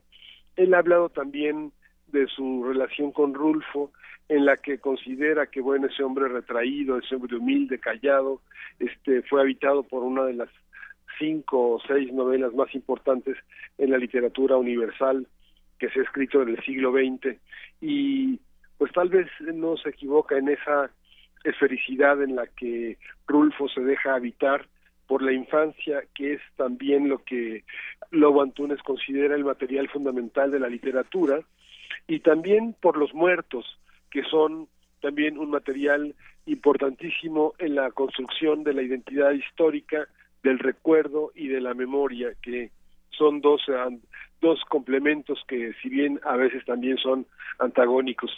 Fíjate que también esta mañana se presentó por parte de la CANIEM, la Cámara Nacional de la Industria Editorial Mexicana, los indicadores del sector editorial privado en México que corresponden a las cifras de 2017 y que no son muy esperanzadores. Todavía el sector editorial va a la baja, el, libro electrónico, por supuesto, que no representa ni siquiera eh, el 2% de la producción, de, la, de, la, de, las ventas eh, de la industria editorial. Muchos eh, periodistas preguntaban eh, cuál es el futuro y la gente de la CANIEM respondía, Carlos Anaya Rosique respondía que ni siquiera en cinco años se tendría, se llegaría a un crecimiento del 4% en las ventas. No es la tecnología, no es lo digital lo que salvará la lectura ni a los lectores, sino la, la promoción, la, la, la venta, la, el trabajo colaborativo con el gobierno próximo esperan de un trabajo eh, hacia niños y jóvenes. Fíjate, Daniela, que entre las múltiples cifras que eh, así sueltas pues no dicen demasiado, pero te voy a compartir algunas de las ventas que son muy interesantes. Se ha, se, ha, se ha hablado mucho de la importancia de la ciencia, de la salud, de las matemáticas eh, en, en, la parte de los libros, pero fíjate que las matemáticas y la ciencia apenas ocupan un 1.6% de la, de la clasificación temática de los millones de ejemplares que se, que se realizaron. De toda la producción de 2017, solo ocupan ese porcentaje. De economía, finanzas, empresas, gestión, apenas el 1.3. De ciencias sociales, el 2.8. De libros religiosos están por encima, 3.6, pero la literatura y la ficción ocupan el 9.6. Eh, los jóvenes están en el 18.3 los libros para jóvenes, niños y los libros didácticos ocupan ese porcentaje. Lo mismo pasa con la, el lengua, la enseñanza de la lengua inglesa, el inglés y la venta de libros relacionados con el aprendizaje de esa lengua ocupan cerca del 25% de Yanis. Mientras que el grueso de los libros, el 59%, pues está en la educación básica, el mercado abierto y los textos de secundaria para gobierno eh, en la industria editorial pues sigue manteniéndose gracias a las compras que le hace el gobierno. El poco más del 48% de los libros era en 2003 el, el eje. Ahora bajó la, por la, las ventas al gobierno a un 43.5%, eh, mientras que en las librerías ocupan el 33%, sin embargo, no se tiene una cifra clara de cuántos libros en realidad se regresan, porque como sabes, pues las ventas no son en firme, sino en la mayoría de los casos son a consignación. Y el caso de las librerías, que ahora con la llegada del nuevo gobierno pretenden unificarse en las de Educal y las del Fondo de Cultura, este apenas ocuparía un 33%, ¿no? Entonces la venta la venta escuelas ocupa el 23%, la exportación de libros nacionales apenas un 10.5% y bueno, una, un porcentaje que es el 10% se vende en autoservicios y tiendas departamentales. El resultado de ventas por libro en ferias de libro llega apenas a 1.225 en 2017 y justamente apenas 100 ejemplares más que en 2013. Las cifras no son nada alentadoras, son bastante tristes, van a la van a la baja. La facturación de libros digitales pues va creciendo exponencialmente, pero aún así no ocupa más del 1%. El tema del, eh, del empleo en el sector privado pues también va a la baja, va, va descendiendo, no ha sido tan significativa el descenso, pero es eh, la cantidad de trabajadores eventuales en la industria editorial mexicana, pues es prácticamente de más del 50%. Si podemos considerar la base de trabajadores en una en un orden de casi 8000, eh, prácticamente 8300 son eventuales. No es nada no es nada no, es no son nada halagadoras las cifras, más bien son pesimistas. Se esperan nuevos mecanismos de implementación en, el, en los nuevos mercados, pero pues no es eh, no es muy halagador. A pesar de que estamos en una de las ferias pues más grandes del mundo, más prometedoras, donde más derechos se venden, donde hay una gran presencia de Europa y de Latinoamérica, todavía estamos muy lejos de tener resultados halagadores. Hoy, eh, eh, hoy esta tarde, esta tarde se va a presentar el, un homenaje a Enrique Florescano, en una modalidad interesante. Se le otorga un reconocimiento como bibliófilo, que es una categoría eh, curiosa, interesante. Por supuesto, Florescano es un bibliófilo porque eh, por sus manos y por sus ojos han pasado y ha coleccionado los ejemplares más extraordinarios de la historia mexicana.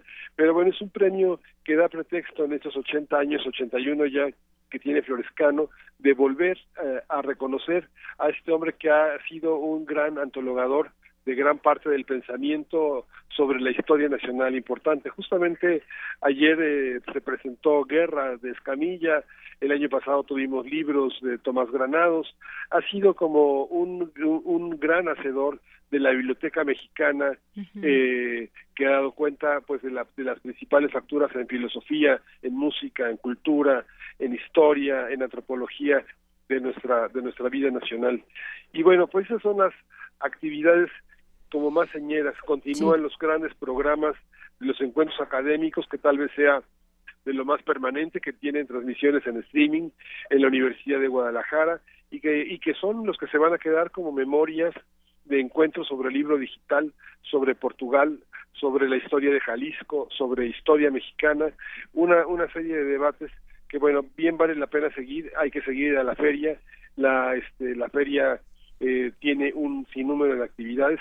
La parte infantil es una parte que vale mucho la pena seguir porque hay muchos reconocimientos, muchas cosas premiadas, poca atención de los medios de comunicación, pero vale la pena seguir las actividades y seguir las ediciones permanentes que este grupo de editores han hecho este que esta feria sea una de las más importantes, claro, en un tercer lugar en el mundo respecto a Bolonia, pero cada vez ocupamos en esta producción uno de los primeros lugares no solo de Latinoamérica, sino del mundo. Y bueno, pues ese es mi reporte de Yanira. Pues muchas gracias, Miguel Ángel. Eh, como bien decías, estas cifras que nos diste, que revelan una realidad y pues puede ser un área de oportunidad también para los siguientes años, el siguiente gobierno, cómo hacerle también para, pues para que en conjunto se hagan esos planes y fomentar la lectura. Yo sé que hay muchos esfuerzos, pero nunca está de más verlo también desde esa óptica de un gobierno que pueda englobar eh, distintas estrategias o oportunidades para que pues se pueda hacer llegar más el libro al ciudadano común. Sí, y bueno, acompáñenos eh, pues todas las mañanas en primer movimiento de 7 a 10. También hay un seguimiento muy detallado de algunas de las principales actividades de la feria. y bueno, pueden descargar el podcast con algunas entrevistas y encuentros que hemos tenido muy interesantes sobre cocina y libros, eh, sobre ética y periodismo. Y bueno, pues ahí estamos, Deyanira. Claro que sí, pues los escuchamos, los escuchamos, Miguel Ángel, y por lo pronto gracias y un abrazo hasta Guadalajara. Hasta luego. Muy buenas tardes. Continuamos. Porque tu opinión es importante, síguenos en nuestras redes sociales, en Facebook como Prisma RU y en Twitter como arroba PrismaRU. Queremos escuchar tu voz. Nuestro teléfono en cabina es 55 36 43 39. Continuamos dos de la tarde con 22 minutos. La actual revolución industrial consiste en la digitalización de los procesos mediante la interacción de la inteligencia artificial con las máquinas, explicó el consultor Bruno Juanes Gárate. Mi compañera Cristina Godínez nos tiene la información al respecto. Adelante, Cristina. Así es, Deyanira. En esta era digital se diluyen las líneas entre los humanos y las máquinas, y como todo se resguarda con datos, se han convertido en el petróleo del siglo XXI y la industria 4.0 es la refinería que permite aportar, exportar, tener información y modelos de negocio diferentes. Así lo expuso en la UNAM Bruno Juanes Gárate, de la empresa Deloitte Consulting. En el contexto de las jornadas de innovación 2018 que organizó la Coordinación de Innovación y Desarrollo, el consultor explicó que la industria 4.0 es considerada la actual revolución industrial. Hoy en día cada uno de estos eslabones de la cadena logística se, se, interconecta a través de tecnologías y entonces yo puedo saber lo que está sucediendo en el punto de venta, puedo saber, saber lo que está sucediendo en la flota de distribución y con ese input puedo tomar decisiones de planeación, puedo manufacturar prototipos muy rápido gracias al 3D printing que impactan en la velocidad de manufactura o en la manufacturabilidad de las cosas. Es decir, es esa esa presión de la tecnología sobre la cadena logística tradicional hace que la compacte y se convierta ya no en una cadena, sino en una red digital de suministro. Asociada a esta red digital de suministro tenemos una serie de tecnologías, se lo pongo aquí en grande. Aquí tenemos identificados los nodos de la cadena logística tradicionales y aquí tenemos identificadas algunas de las tecnologías que las optimizan y les dan soporte. El especialista internacional en gestión aclaró que esta situación no implica un apocalipsis de la robótica. Los robots pueden provocar un desplazamiento en el mercado laboral, pero de la fuerza menos sofisticada como siempre ha ocurrido. Dijo que en su momento la electricidad desplazó a los fabricantes de las velas, pero esa industria ha mejorado las condiciones de vida de muchas personas. Piensen que para, tener éxito una transformación digital, para abrazar la tecnología o los cambios que nos vienen derivados de la industria 4.0 hay que empezar a pensar en grande, es decir, a visionar y a, imaginarse un futuro diferente, la verdad. Hay que empezar a actuar en muy pequeño. ¿Qué voy a hacer los próximos 3, 4, 5, 6 meses? ¿Dónde voy a poner mi dinero? ¿Dónde voy a, a, qué le voy a entrar para que tenga éxito alineado mis prioridades de negocio? ¿Y dónde voy a poder aprender para luego poder hacer una escalación efectiva? Deyanira, este es mi reporte. Buenas tardes. Gracias, Cristina Godínez. Vamos ahora con mi compañera Dulce García, organizaciones sociales y actores locales en la incidencia pública y la gobernanza participativa. Cuéntanos de qué trata, Dulce. Buenas tardes. Así es, Villanira. Muy buenas tardes a ti al auditorio de Prisma RU. Al hablar de la integración de la ciencia política en el contexto del cambio global durante el seminario institucional titulado Gobernanza Participativa, Incidencia Pública y Cambio Social, que se llevó a cabo en el Instituto de Investigaciones Sociales de la UNAM, la doctora Gabriela Alonso Yáñez, académica de la Universidad de Calgary, dijo que en Latinoamérica las sequías, por ejemplo, han sido parte del desarrollo histórico, lo que deja ver que se necesitan instrumentos de política basados en la ciencia, pero que estos no han sido tomados en cuenta, tales como lo pueden ser las áreas naturales protegidas. Vamos a escuchar a la doctora de Yáñez. las áreas naturales protegidas se crearon con base en ciencia y conservación. ¿no? Zule dijo, biología, conservación biológica, aquí está la disciplina que va a informar un instrumento de política pública que va a proteger la biodiversidad del planeta, ¿no? En los 70 Y este, se crean las, las, áreas naturales protegidas como este instrumento. Es un instrumento validado, legitimado, fomentado por gobiernos, ¿no? No nuestra discusión algo está pasando con este modelo que, bueno, estamos perdiendo muchísima biodiversidad. Entonces, este es un ejemplo, ¿no? Algo está pasando ahí con, con esta política y su incidencia. Deyanira, la experta, explicó que otro ejemplo de la falta de gobernanza participativa es el hecho de que no se sabe quién está manejando el dinero correspondiente a la investigación del cambio global. Vamos a escucharla nuevamente. Está el ejemplo del National Science Foundation, de la Fundación Nacional de Ciencia de Estados Unidos, que financia la investigación y la agenda científica en Latinoamérica y en el Caribe. Están reconociendo que hay un problema complejo, trabajando en cambiar criterios de evaluación para, para dar dinero o financiamiento que integre política. O sea, hay una brecha entre la ciencia y la política. La ciencia que hemos estado usando hasta el momento no voy a decir que es inefectiva, pero algo nos falta, ¿no? Entonces, este es otro ejemplo importantísimo. A mí me parece fascinante, ¿no? Que todos se están movilizando para cambiar los criterios de evaluación y decir, no, tiene que ser una ciencia accionable, como le dice Palmer, ¿no? Bueno, Deyanira, auditorio de Prisma RU, La doctora Gabriela Alonso añadió que la ciencia que integre la política deberá ser transdisciplinaria y convergente, pues la que se conoce hasta ahora está fragmentada, ya que estudia los problemas de manera separada cuando debería eh, integrar lo social y, lo natural, como lo reflejan, por ejemplo, las comunidades indígenas. Esto último, algo que destacó con mucha importancia. Este es el reporte de Yanis. Muchas gracias. Gracias, Dulce García. Buenas tardes. Gracias a ti. Muy buenas tardes. Y continuamos, son las 2 de la tarde con 28 minutos. Tomamos la llamada. Eh, gracias por aceptar esta llamada al doctor Fabián García Nochetti, que es coordinador del Consejo Académico del Área de las Ciencias Físico-Matemáticas y de las Ingenierías. Doctor Fabián, ¿cómo está? Muy buenas tardes. ¿Qué tal? Muy buenas tardes. Tengan todos ustedes. Bien, pues platiquemos del Foro 2020-2018, Comunicación y Cambios Tecnológicos. Sabemos que este Foro 2020, al que le hemos dado seguimiento en este espacio, surgió como una iniciativa del Consejo, que está presidido por el licenciado Dionisio Mid, para promover espacios de análisis e intercambio de ideas entre académicos y amigos de la UNAM. Y esta es su quinta edición y abordará el tema cambios sociales y culturales, producto de las nuevas tecnologías. Platíquenos un poco de este tema, por favor.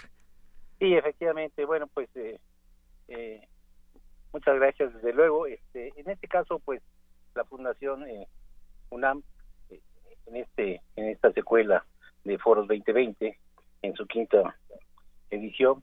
en este en, este caso, el tema se enfoca en, en lo que es comunicación y cambios tecnológicos. Ahora bien, como ya sabes, la idea de, este foro 2020 es tener una mesa de discusión en donde se aborde eh, ese, tema, en este caso particular, eh, el que nos eh, interesa es, comunicación y cambios tecnológicos. está compuesto varias presentaciones, por ejemplo, por parte del Consejo Académico del Bachillerato, la, temática que se presenta es de relación en la de arte. Esto muy ligado desde todo este, este, tecnológicos. Luego el concepto de humanidades eh, nos presenta por de la robótica eh, pedagógica, que es justamente cómo impacta la robótica en el terreno de la pedagogía. y el, el, Ruiz Velasco, eh, Velasco Doctor, vamos a interrumpir un momento la comunicación porque se está escuchando muy cortada esta conversación y bueno, por lo pronto a nuestro auditorio le decimos, este evento, la plática que nos está hablando el doctor, se llevará a cabo el próximo 29 de noviembre a las 5 de la tarde. El lugar es el auditorio 2 de la unidad de posgrado, la entrada es libre, pero se deben registrar, así que les doy el número por si gustan ir y registrarse. Ahorita platicamos de los, eh, de los temas que habrá desde las 5 hasta las las 7 de la noche. El teléfono es 5340 0904 5340 0904 con él estábamos platicando justamente de lo que viene en el programa de este día. Doctor Fabián García pues eh, eh, recuperamos esta comunicación con usted. A las 5 de la tarde en lo que estábamos recuperando la llamada dije el lugar y bueno pues eh, nos estaba platicando sobre los temas que se abordarán este día. Sí el tema el tema de, de esta mesa está enfocada en el tema de comunicación y cambios tecnológicos.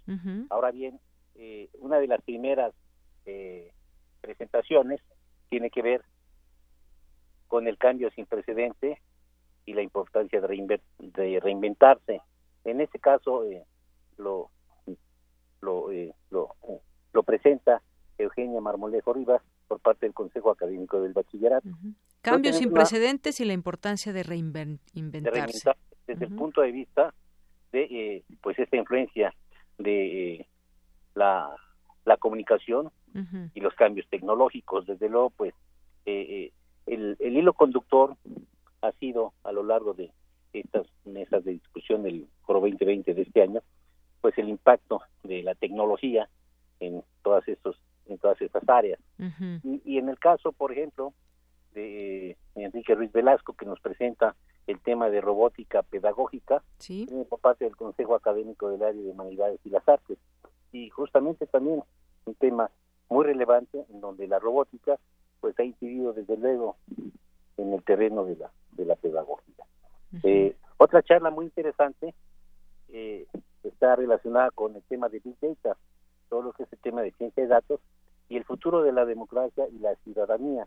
Ahí Ingrid García Pinzón y Felipe de la Hoz nos van a presentar los dos un planteamiento muy interesante, incluso con, con una sesión presencial en vivo eh, a través de también de, una plataforma, aspectos muy importantes relacionados con, con ese tema, porque eh, la democracia y la ciudadanía pues han sido también impactadas, desde luego, con esta con, con todo este tema de ciencia de datos, el procesamiento de grandes volúmenes de información a gran velocidad y sobre todo con herramientas que, que son importantes eh, de alto poder de cómputo para poder eh, adquirir, procesar y tomar eh, decisiones importantes sobre sobre estos cúmulos de información.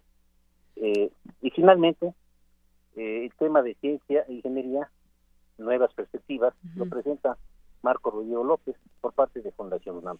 Entonces es un programa muy rico y, y como ya mencionaste anteriormente, la idea fundamental de, de, de, de estas mesas de discusión de Foro 2020 es tener y abordar desde diferentes perspectivas eh, eh, eh, muy relacionadas con los campos de actividad de cada uno de los ponentes, pues el tema que, que, nos reúne es la comunicación y cambios tecnológicos, ¿verdad? Muy bien. Esa es la idea. Bueno, pues nada más repito, el lugar es el Auditorio 2 de la Unidad de Posgrado, próximo 29 de noviembre a las 5 de la tarde. La entrada es libre y hay un registro previo al 5340-0904. Pues doctor, le agradezco mucho estos minutos aquí en Prisma RU de Radio UNAM. Desde luego, con mucho gusto, encantado y los esperamos. Claro que sí. Muy buenas tardes.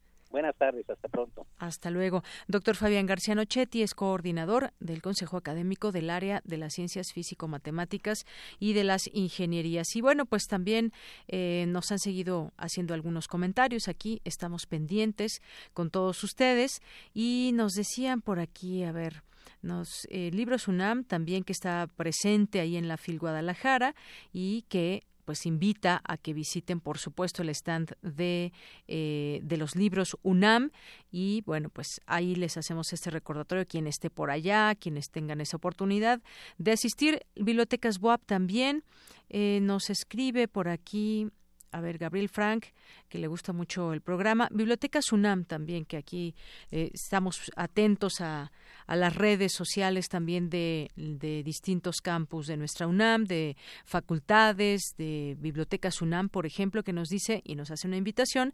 En el marco del Día Internacional de las Personas con Discapacidad, le invitamos al conversatorio desde el punto de vista del ciego, servicios inclusivos, con el doctor Omar Martínez bibliotecas WAP y aquí está, si gustan, ahí está también ya toda esta información en nuestras redes sociales. Lunes 3 de diciembre a las 13 horas desde el punto de vista del ciego, servicios inclusivos. Pues sí, toda una reflexión en torno a las personas con discapacidad. Y también bueno, pues a quienes están también ahí presentes, les hacemos una invitación para que hagan, eh, nos den oportunidad de conocer sus puntos de vista al 55 36 43 39. Continuamos con algunas notas nacionales que teníamos hace un momento. Retomamos este tema que del que platicábamos, que tiene que ver con los migrantes y lo que dice el presidente municipal de Tijuana, que afirmó que el ayuntamiento no cuenta ya con las capacidades necesarias para atender el problema de seguridad nacional que representa el arribo de más de 5.000 migrantes centroamericanos que buscan cruzar la frontera hacia Estados Unidos. Estimó que el conflicto fronterizo ha afectado a 80.000 tijuanenses que diariamente cruzan a Estados Unidos para trabajar legalmente en California, lo que habría causado un déficit de 134 millones de pesos, según reportes del Consejo Coordinador Empresarial citado por el presidente municipal. Pues parecería que esto es una eh, bomba de tiempo porque ya vimos la respuesta que tuvo Estados Unidos, es decir, no va a permitir que entren de manera, pues sin papeles, las personas de la caravana, les avienta gases lacrimógenos y está ahí permanentemente la eh, pues la patrulla fronteriza, la seguridad ahí y en, a momentos y por horas se ha cerrado esta frontera, no solamente para quienes trabajan eh, allá van y vienen a México y Estados Unidos, sino también ha habido pues ciertos conflictos entre la gente, comerciantes de la zona que dicen que han tenido pérdidas y entonces no están de acuerdo con que se hayan asentado ahí ya los migrantes. Bueno, por otra parte, el secretario de Salud, eh, José Narro, manifestó que el apoyo a la caravana migrante continuará hasta el último día de la Administración Federal, ya que se trata de un compromiso de orden humanitario. Dijo que desde 2016 se viene atendiendo el tema de salud y la migración, ya que las enfermedades no entienden de barreras o de fronteras políticas, administrativas o de otra naturaleza. Por otra parte, ONGs culpan al gobierno federal de crisis en la frontera norte. Un amplio número ya de organizaciones, redes y especialistas vinculados al tema de migración señalaron al gobierno federal como responsable de la crisis humanitaria en la frontera norte del país, de aplicar una ineficiente política de la materia solo basada en parámetros de seguridad nacional y de ser omiso al dejar la responsabilidad a los gobiernos locales. Pues sí, los gobiernos locales, hay que recordar también su paso por la Ciudad de México, pues estuvieron atendidos por el gobierno local, eh, delegaciones mm, que se pues unieron a esta o alcaldías más bien que se unieron a el apoyo a los migrantes y advierten estas organizaciones que está siendo deportado sin atender los parámetros y compromisos internacionales de México, lo que pone en riesgo la vida de las personas al ser devueltas a su nación. Y bueno, pues también hay cosas aquí en la Ciudad de México. El sindicato del metro dice que este medio de transporte se encuentra al borde del colapso. La falta de refacciones, de mantenimiento en los trenes del metro lo tienen al borde del colapso. Según el sindicato del metro, 100 de 385 trenes están arrumbados en los 10 talleres que existen en la Ciudad de México. Bueno, pues otro tema para ya será para la siguiente administración. Queremos un transporte digno, un transporte público, pero pues habrá que ver en qué condiciones se encuentra y el diagnóstico del transporte público, empezando por el metro, que estos días vi bastantes fotografías de cómo pues el retraso de los trenes provoca grandes filas y aglomeraciones en distintos puntos del metro de la Ciudad de México. Y bueno, por otra parte, el comercio informal de la Ciudad de México busca formalizarse, regularizarse, al menos 25 mil ambulantes entre tianguistas, vagoneros, vendedores en mercados y vía pública en una conferencia de prensa aseguraron que ya trabajan con diputados locales morenistas como bueno, aquí da algunos nombres. Su intención es crear una ley y un instituto que les permita acceder a financiamiento para proyectos comerciales, vivienda y hasta guarderías. Estiman que puedan obtener plazas y corredores comerciales que puedan competir con las transnacionales. Por ello, se han acercado a la Facultad de Arquitectura para que les ayude a diseñar la infraestructura que proponen. Bueno, pues un proyecto en manos que le daremos también, por supuesto, seguimiento. Y Guanajuato, después de las de las declaraciones del alcalde Alejandro Navarro, eh, donde pues no le gustaba la visita de turistas que no tienen mucho dinero o turistas pobres, bueno, pues ya reculó y dijo que ahora tendrán una visa de turista para acceder a distintos descuentos. Anunció esta estrategia para aprovechar el boom de sus declaraciones, así lo considera él que fueron un boom sus declaraciones, pero pues para mal, ¿no? No precisamente para bien. Se trata de una visa de turistas que ofrecerá descuentos para que arriben a la capital Estado. Bueno, pues algunos de los temas que compartir con ustedes. Vamos ahora a las breves internacionales con Ruth Salazar. Internacional RU. Ucrania instauró la ley marcial tras la confrontación marítima con Rusia en el Mar Negro. La decisión tomada por el presidente Petro Poroshenko fue refrendada por el Parlamento tras una acalorada discusión. Como presidente y como comandante en jefe de las Fuerzas Armadas de Ucrania, cumplí con mi deber constitucional e instauré la ley marcial. Rusia lleva cinco años librando una guerra híbrida contra nuestro país. Al atacar a los barcos militares ucranianos, ha escalado un nuevo peldaño en esa agresión. Estados Unidos y los países de la Unión Europea respaldaron en la ONU a Ucrania en su crisis contra Rusia y exigieron la liberación inmediata de los buques y marineros capturados por los rusos. Pero Moscú se mantiene firme y acusa a Kiev de protagonizar una provocación muy peligrosa Así lo dijo el embajador de Rusia ante Naciones Unidas, Dmitry Polyansky. El 25 de noviembre, tres buques de guerra ucranianos cruzaron ilegalmente la frontera rusa y se dirigieron hacia el estrecho de Kerch. No respondieron a las indicaciones de los buques aduaneros ni a otros barcos rusos en el Mar Negro que les pedían que pasaran normalmente por el estrecho de Kerch. Esa situación constituye una violación de la soberanía de Rusia. Estos actos ilegales significan que los aduaneros rusos tienen que usar la fuerza. El gobierno de Irán dio un ultimátum a la Unión Europea, China y Rusia para salvar el acuerdo nuclear suscrito en 2015. Exigió que se active su canal de pago para el comercio y alertó sobre el posible riesgo si el pacto fracasa. La deforestación en la Amazonia alcanzó su nivel más alto en una década, reveló el Ministerio de Medio Ambiente de Brasil. La tala de árboles y la invasión de latifundios son las principales razones de la paulatina desaparición de la selva brasileña.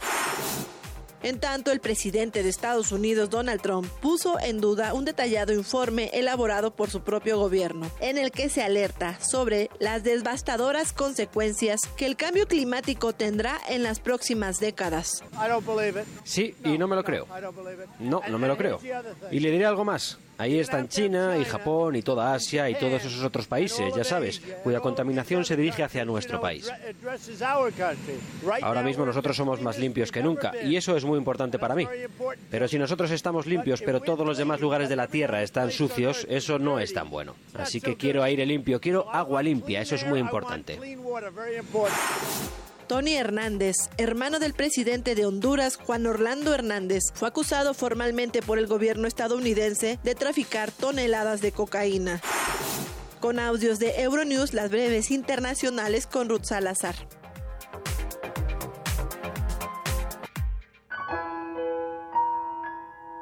La mayor parte de las veces, los europeos no nos desprecian. Somos nosotros quienes les miramos y nos despreciamos. Oran Pamuk. Radio UNAM. Experiencia sonora. Porque tu opinión es importante, síguenos en nuestras redes sociales, en Facebook como Prisma RU y en Twitter como arroba PrismaRU. Queremos escuchar tu voz. Nuestro teléfono en cabina es 55 36 43 39. Colaboradores RU. Literatura. Continuamos y ya está en la línea telefónica Alejandro Toledo, escritor ensayista. ¿Cómo estás, Alejandro? Bien, muy bien, Deyanira, ¿cómo estás tú? Muy bien, bueno, pues aquí esperando esta sección de literatura. ¿Qué tema nos tienes el día de hoy? Pues sí, pues es un regreso a Juan José Arreola, este, recordando que este año se fueron 100 de su nacimiento. En septiembre hablábamos de Punta de Plata, que fue el rescate de este proyecto que hizo eh, con Héctor Javier, con el dibujante, y se conocía el libro de Arreola, pero no los dibujos de Héctor Javier, entonces hay una edición, se consigue así como punta de plata de, de Mortiz que vale la pena tener, porque pues, lo contaba yo hace, en septiembre es que iban juntos al zoológico Chapultepec y este y ese texto incluye el, aquello aquello que escribió José Emilio Pacheco que se llama eh, Amanuense de Arreola, ¿no? que es también como él logró que, que Arreola escribiera los textos de, de lo que después se llamó el, el bestiario, ¿no?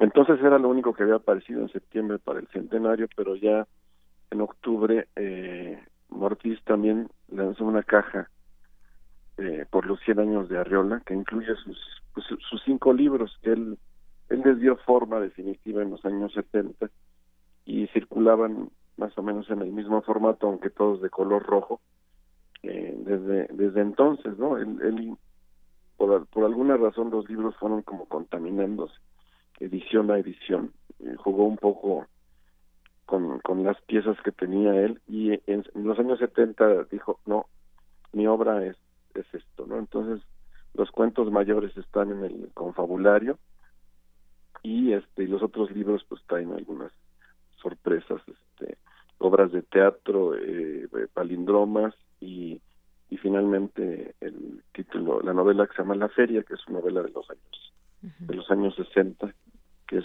eh, su retrato de, de Zapotlán, el lugar donde él nació, ¿no? Entonces esta caja conmemorativa, pues vale la pena tenerla, porque es lo, lo esencial de Arreola está aquí, está aquí reunido.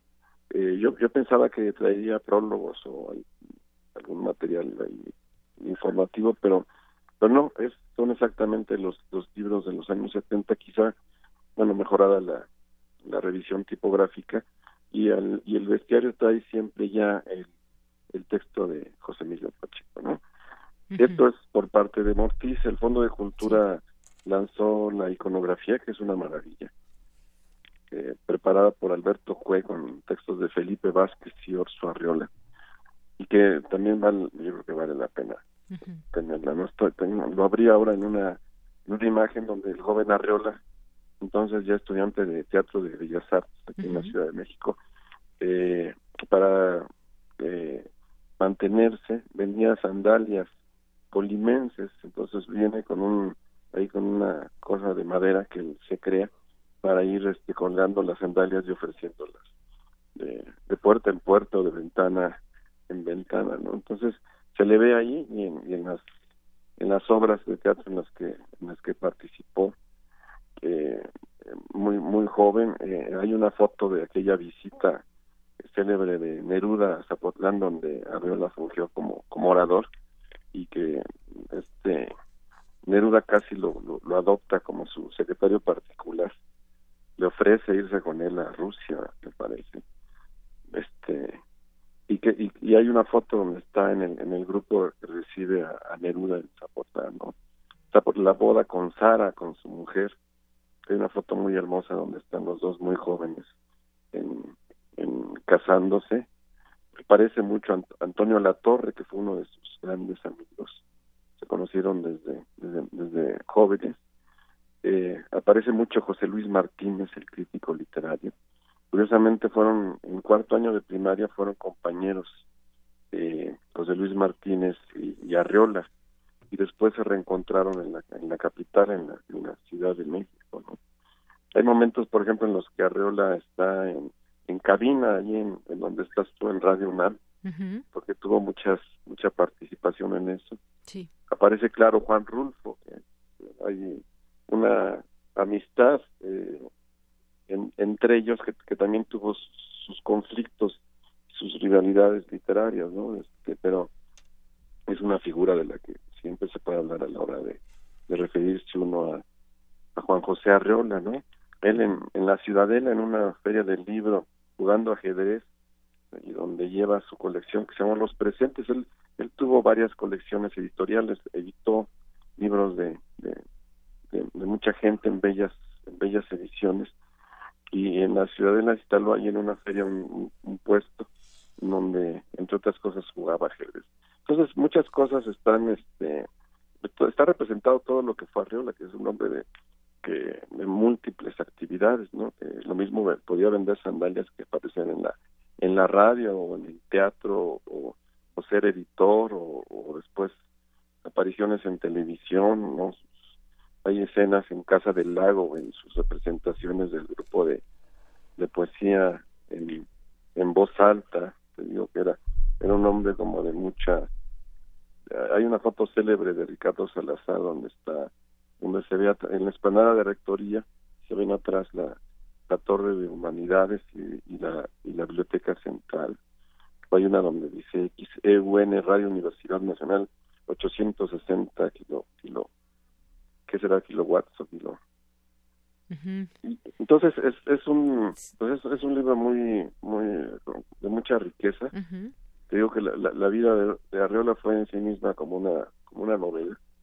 Del paso la la recrea con voz de Arreola en aquel libro que se llama Memoria Memoria y Olvido no entonces es, es, una forma de aterrizar esa esa biografía. Sí. es este es tener a la mano la esta iconografía, ¿no? Por ejemplo, lo veo con Paco Malgesto. No aparece con Talía en, en un encuentro que fue poco este explosivo. Por aquí un amigo me, recordaba ese momento que tuvieron como de conflicto Juan José Arriola y, y la cantante Talía, porque ella no entendía todo aquello que le estaba diciendo ese viejito, ¿no? Era en alabanza de ella, pero con palabras que quizá incomprensibles para ella, ¿no? por, por la precisión o la elegancia que tenía Arreola a la hora de expresarse, ¿no? Sus sombreros, su, su modo de vestir este extravagante, sus encuentros, sus encuentros con Borges, ¿no? Entonces todo eso aparece aquí en en esta iconografía que es, realmente bueno es, es, un ejemplar muy bien muy bien impreso de buen de buen formato y con buen aparato crítico. La cronología que hace Alberto pues muy muy detallada. Y los textos de presentación de Orso Arriola que es el, hijo de uno de los hijos de Arriola y de Felipe Vázquez son son bastante afortunados no entonces el fondo además anuncia un un libro de poesía que debe ser muy pequeño porque él no su, su mejor poesía está yo creo que en la prosa pero de todos modos escribió poesía y, se va a presentar esa no sé si sea toda la poesía de Arreola o una o una selección pero es él era muy buen recitador de muestra no un poco le pasa lo mismo a Fernando del Paso son grandes poetas pero en, en la prosa es donde encuentran como sus, sus, sus mayores alturas poéticas. ¿no? Así es, y que justamente también Alejandro Toledo pues hubo una plática con Orso Arreola, Sara Pot en el marco de la FIL Guadalajara y que ahí comentó justamente Orso Arreola que este año Juan José Arreola ha revivido y estaba más vivo que nunca y esto se debe al gran amor que le han demostrado, el cual le tiene no solo sus lectores, a todo el país, en todo el país se hicieron homenajes, eventos y bueno, pues ahí hablar de esta riqueza de ese legado pues siempre es importante. Iba a estar en esta plática también Fernando del Paso justamente, pero pues ya ya no pudo estar en esta en esta edición de la FIL Guadalajara. Sí, del Paso fue muy cercano a, Arriola en varios momentos. Se encontraron en el Centro Mexicano de, de Escritores. Ahí fue de sus asesores junto con Rulfo cuando escribía del Paso José Trigo, ¿no? Y después del Paso lo graba para hacer ese libro entrañable que se llama Memoria de Memoria y Olvido o Vida Contada de, de Juan José Arreola, ¿no? Entonces ahí, hubo una buena amistad y que como que eh, del paso logró hacer que Arriola volviera a, hablar, digamos, literariamente, que volviera a escribir. Un poco la misma, lo que hizo José Emilio Pacheco cuando lo, lo ayudó a concluir el, el bestiario, ¿no? Sí es una lástima que del paso no haya llegado a ese momento. Pues está la iconografía, digamos, lo que queda mucho muchas veces de los centenarios, es, además de las mesas redondas, de todas estas, esto que ahora llaman los conversatarios o conversatorios. Conversatorios, ajá, así es. Pues son, son los, los libros de homenaje, ¿no? Entonces, en la caja de, con los cinco libros básicos creo que está, está, está es muy atractiva y la, y la iconografía puede ser un buen un buen acompañamiento también, ¿no? Para, para cerrar el, este año dedicado a, Juan José Arriola. Así es. Bueno, pues eh, Alejandro Toledo, muchas gracias por estar con nosotros en este martes de literatura, en esta colaboración con Prisma RU de Radio UNAM. Que estés muy bien, gracias a ti. Igualmente. Hasta luego, Alejandro Toledo. Buenas tardes. Y continuamos, ya casi nos vamos, nos quedan algunos minutos. Eh, también hoy una conferencia con los medios de comunicación, con los colaboradores del medio de comunicación Río 12, y es que luego del asesinato de Javier Valdés se utilizó este software de nombre Pegasus para espiar a los periodistas de este medio, Ismael Bojorques y Andrés Villarreal. Esto de acuerdo al nuevo informe elaborado por Citizen Lab de la Universidad de Toronto en conjunto con la organización artística artículo 19, la red en defensa de los derechos digitales y social. Eh, pues bueno, esta información se da a conocer que en este reporte documenta seis mensajes con enlaces a la infraestructura de este malware Pegasus que fueron enviados a los teléfonos de estos dos periodistas entre el 17 y el 26 de mayo de 2017. Es decir, que los intentos de infección iniciaron dos días dos días después del crimen de Javier Valdés, cuando la Procuraduría General de la República ya había iniciado las investigaciones del caso. Esto, bueno, pues creo que hay pues se muchas preguntas en torno a este tema y se debe hacer la exigencia de pues en tiempos y en todo esta investigación que aún no ha dado frutos de cómo es que se espía a este nivel y con ese tipo de malware que sabemos que es utilizado pues para espiar a terroristas o espiar a, eh, un, eh, gente que tiene cierto perfil pero no para periodistas. Pegasus este es un malware que compromete toda la información de un teléfono celular cuando las víctimas dan un simple clic a contenidos engañosos descargando este virus informático que se encarga en sus teléfonos. Y bueno, pues esta es la información que también le podemos dar. Y antes de despedirnos también, hoy publica una información muy interesante el Universal en todos sus, sus datos y pues las 50 entre los 50 puntos que hay de que ha propuesto el gobierno el próximo gobierno de López Obrador y que ha dado a conocer antes de la toma de protesta y vienen del 1 al 50 aquí especificados cuáles son estos temas relacionados con la para terminar con la corrupción y bueno fueron entrevistados muchos eh, analistas académicos especialistas sobre todo en los temas. Será interesante que lo vean dan respuesta a cada uno de ellos. Por ejemplo en el caso de la fiscalía anticorrupción que no permitirá que prevalezca la impunidad. Se puede o no hacer esto. El tema del fuero que se está discutiendo también. Eh, y bueno muchas cosas que pretenden que se haga pues una una situación en cuanto a la corrupción que se le cierre la puerta y se pueda generar un cambio. Así que les recomendamos, eso está ahí en la primera plana del Universal. Y ya nos despedimos, gracias a todo el equipo. Eh, mi nombre es Deyanira Morán, a nombre de todos. Gracias, buenas tardes y buen provecho.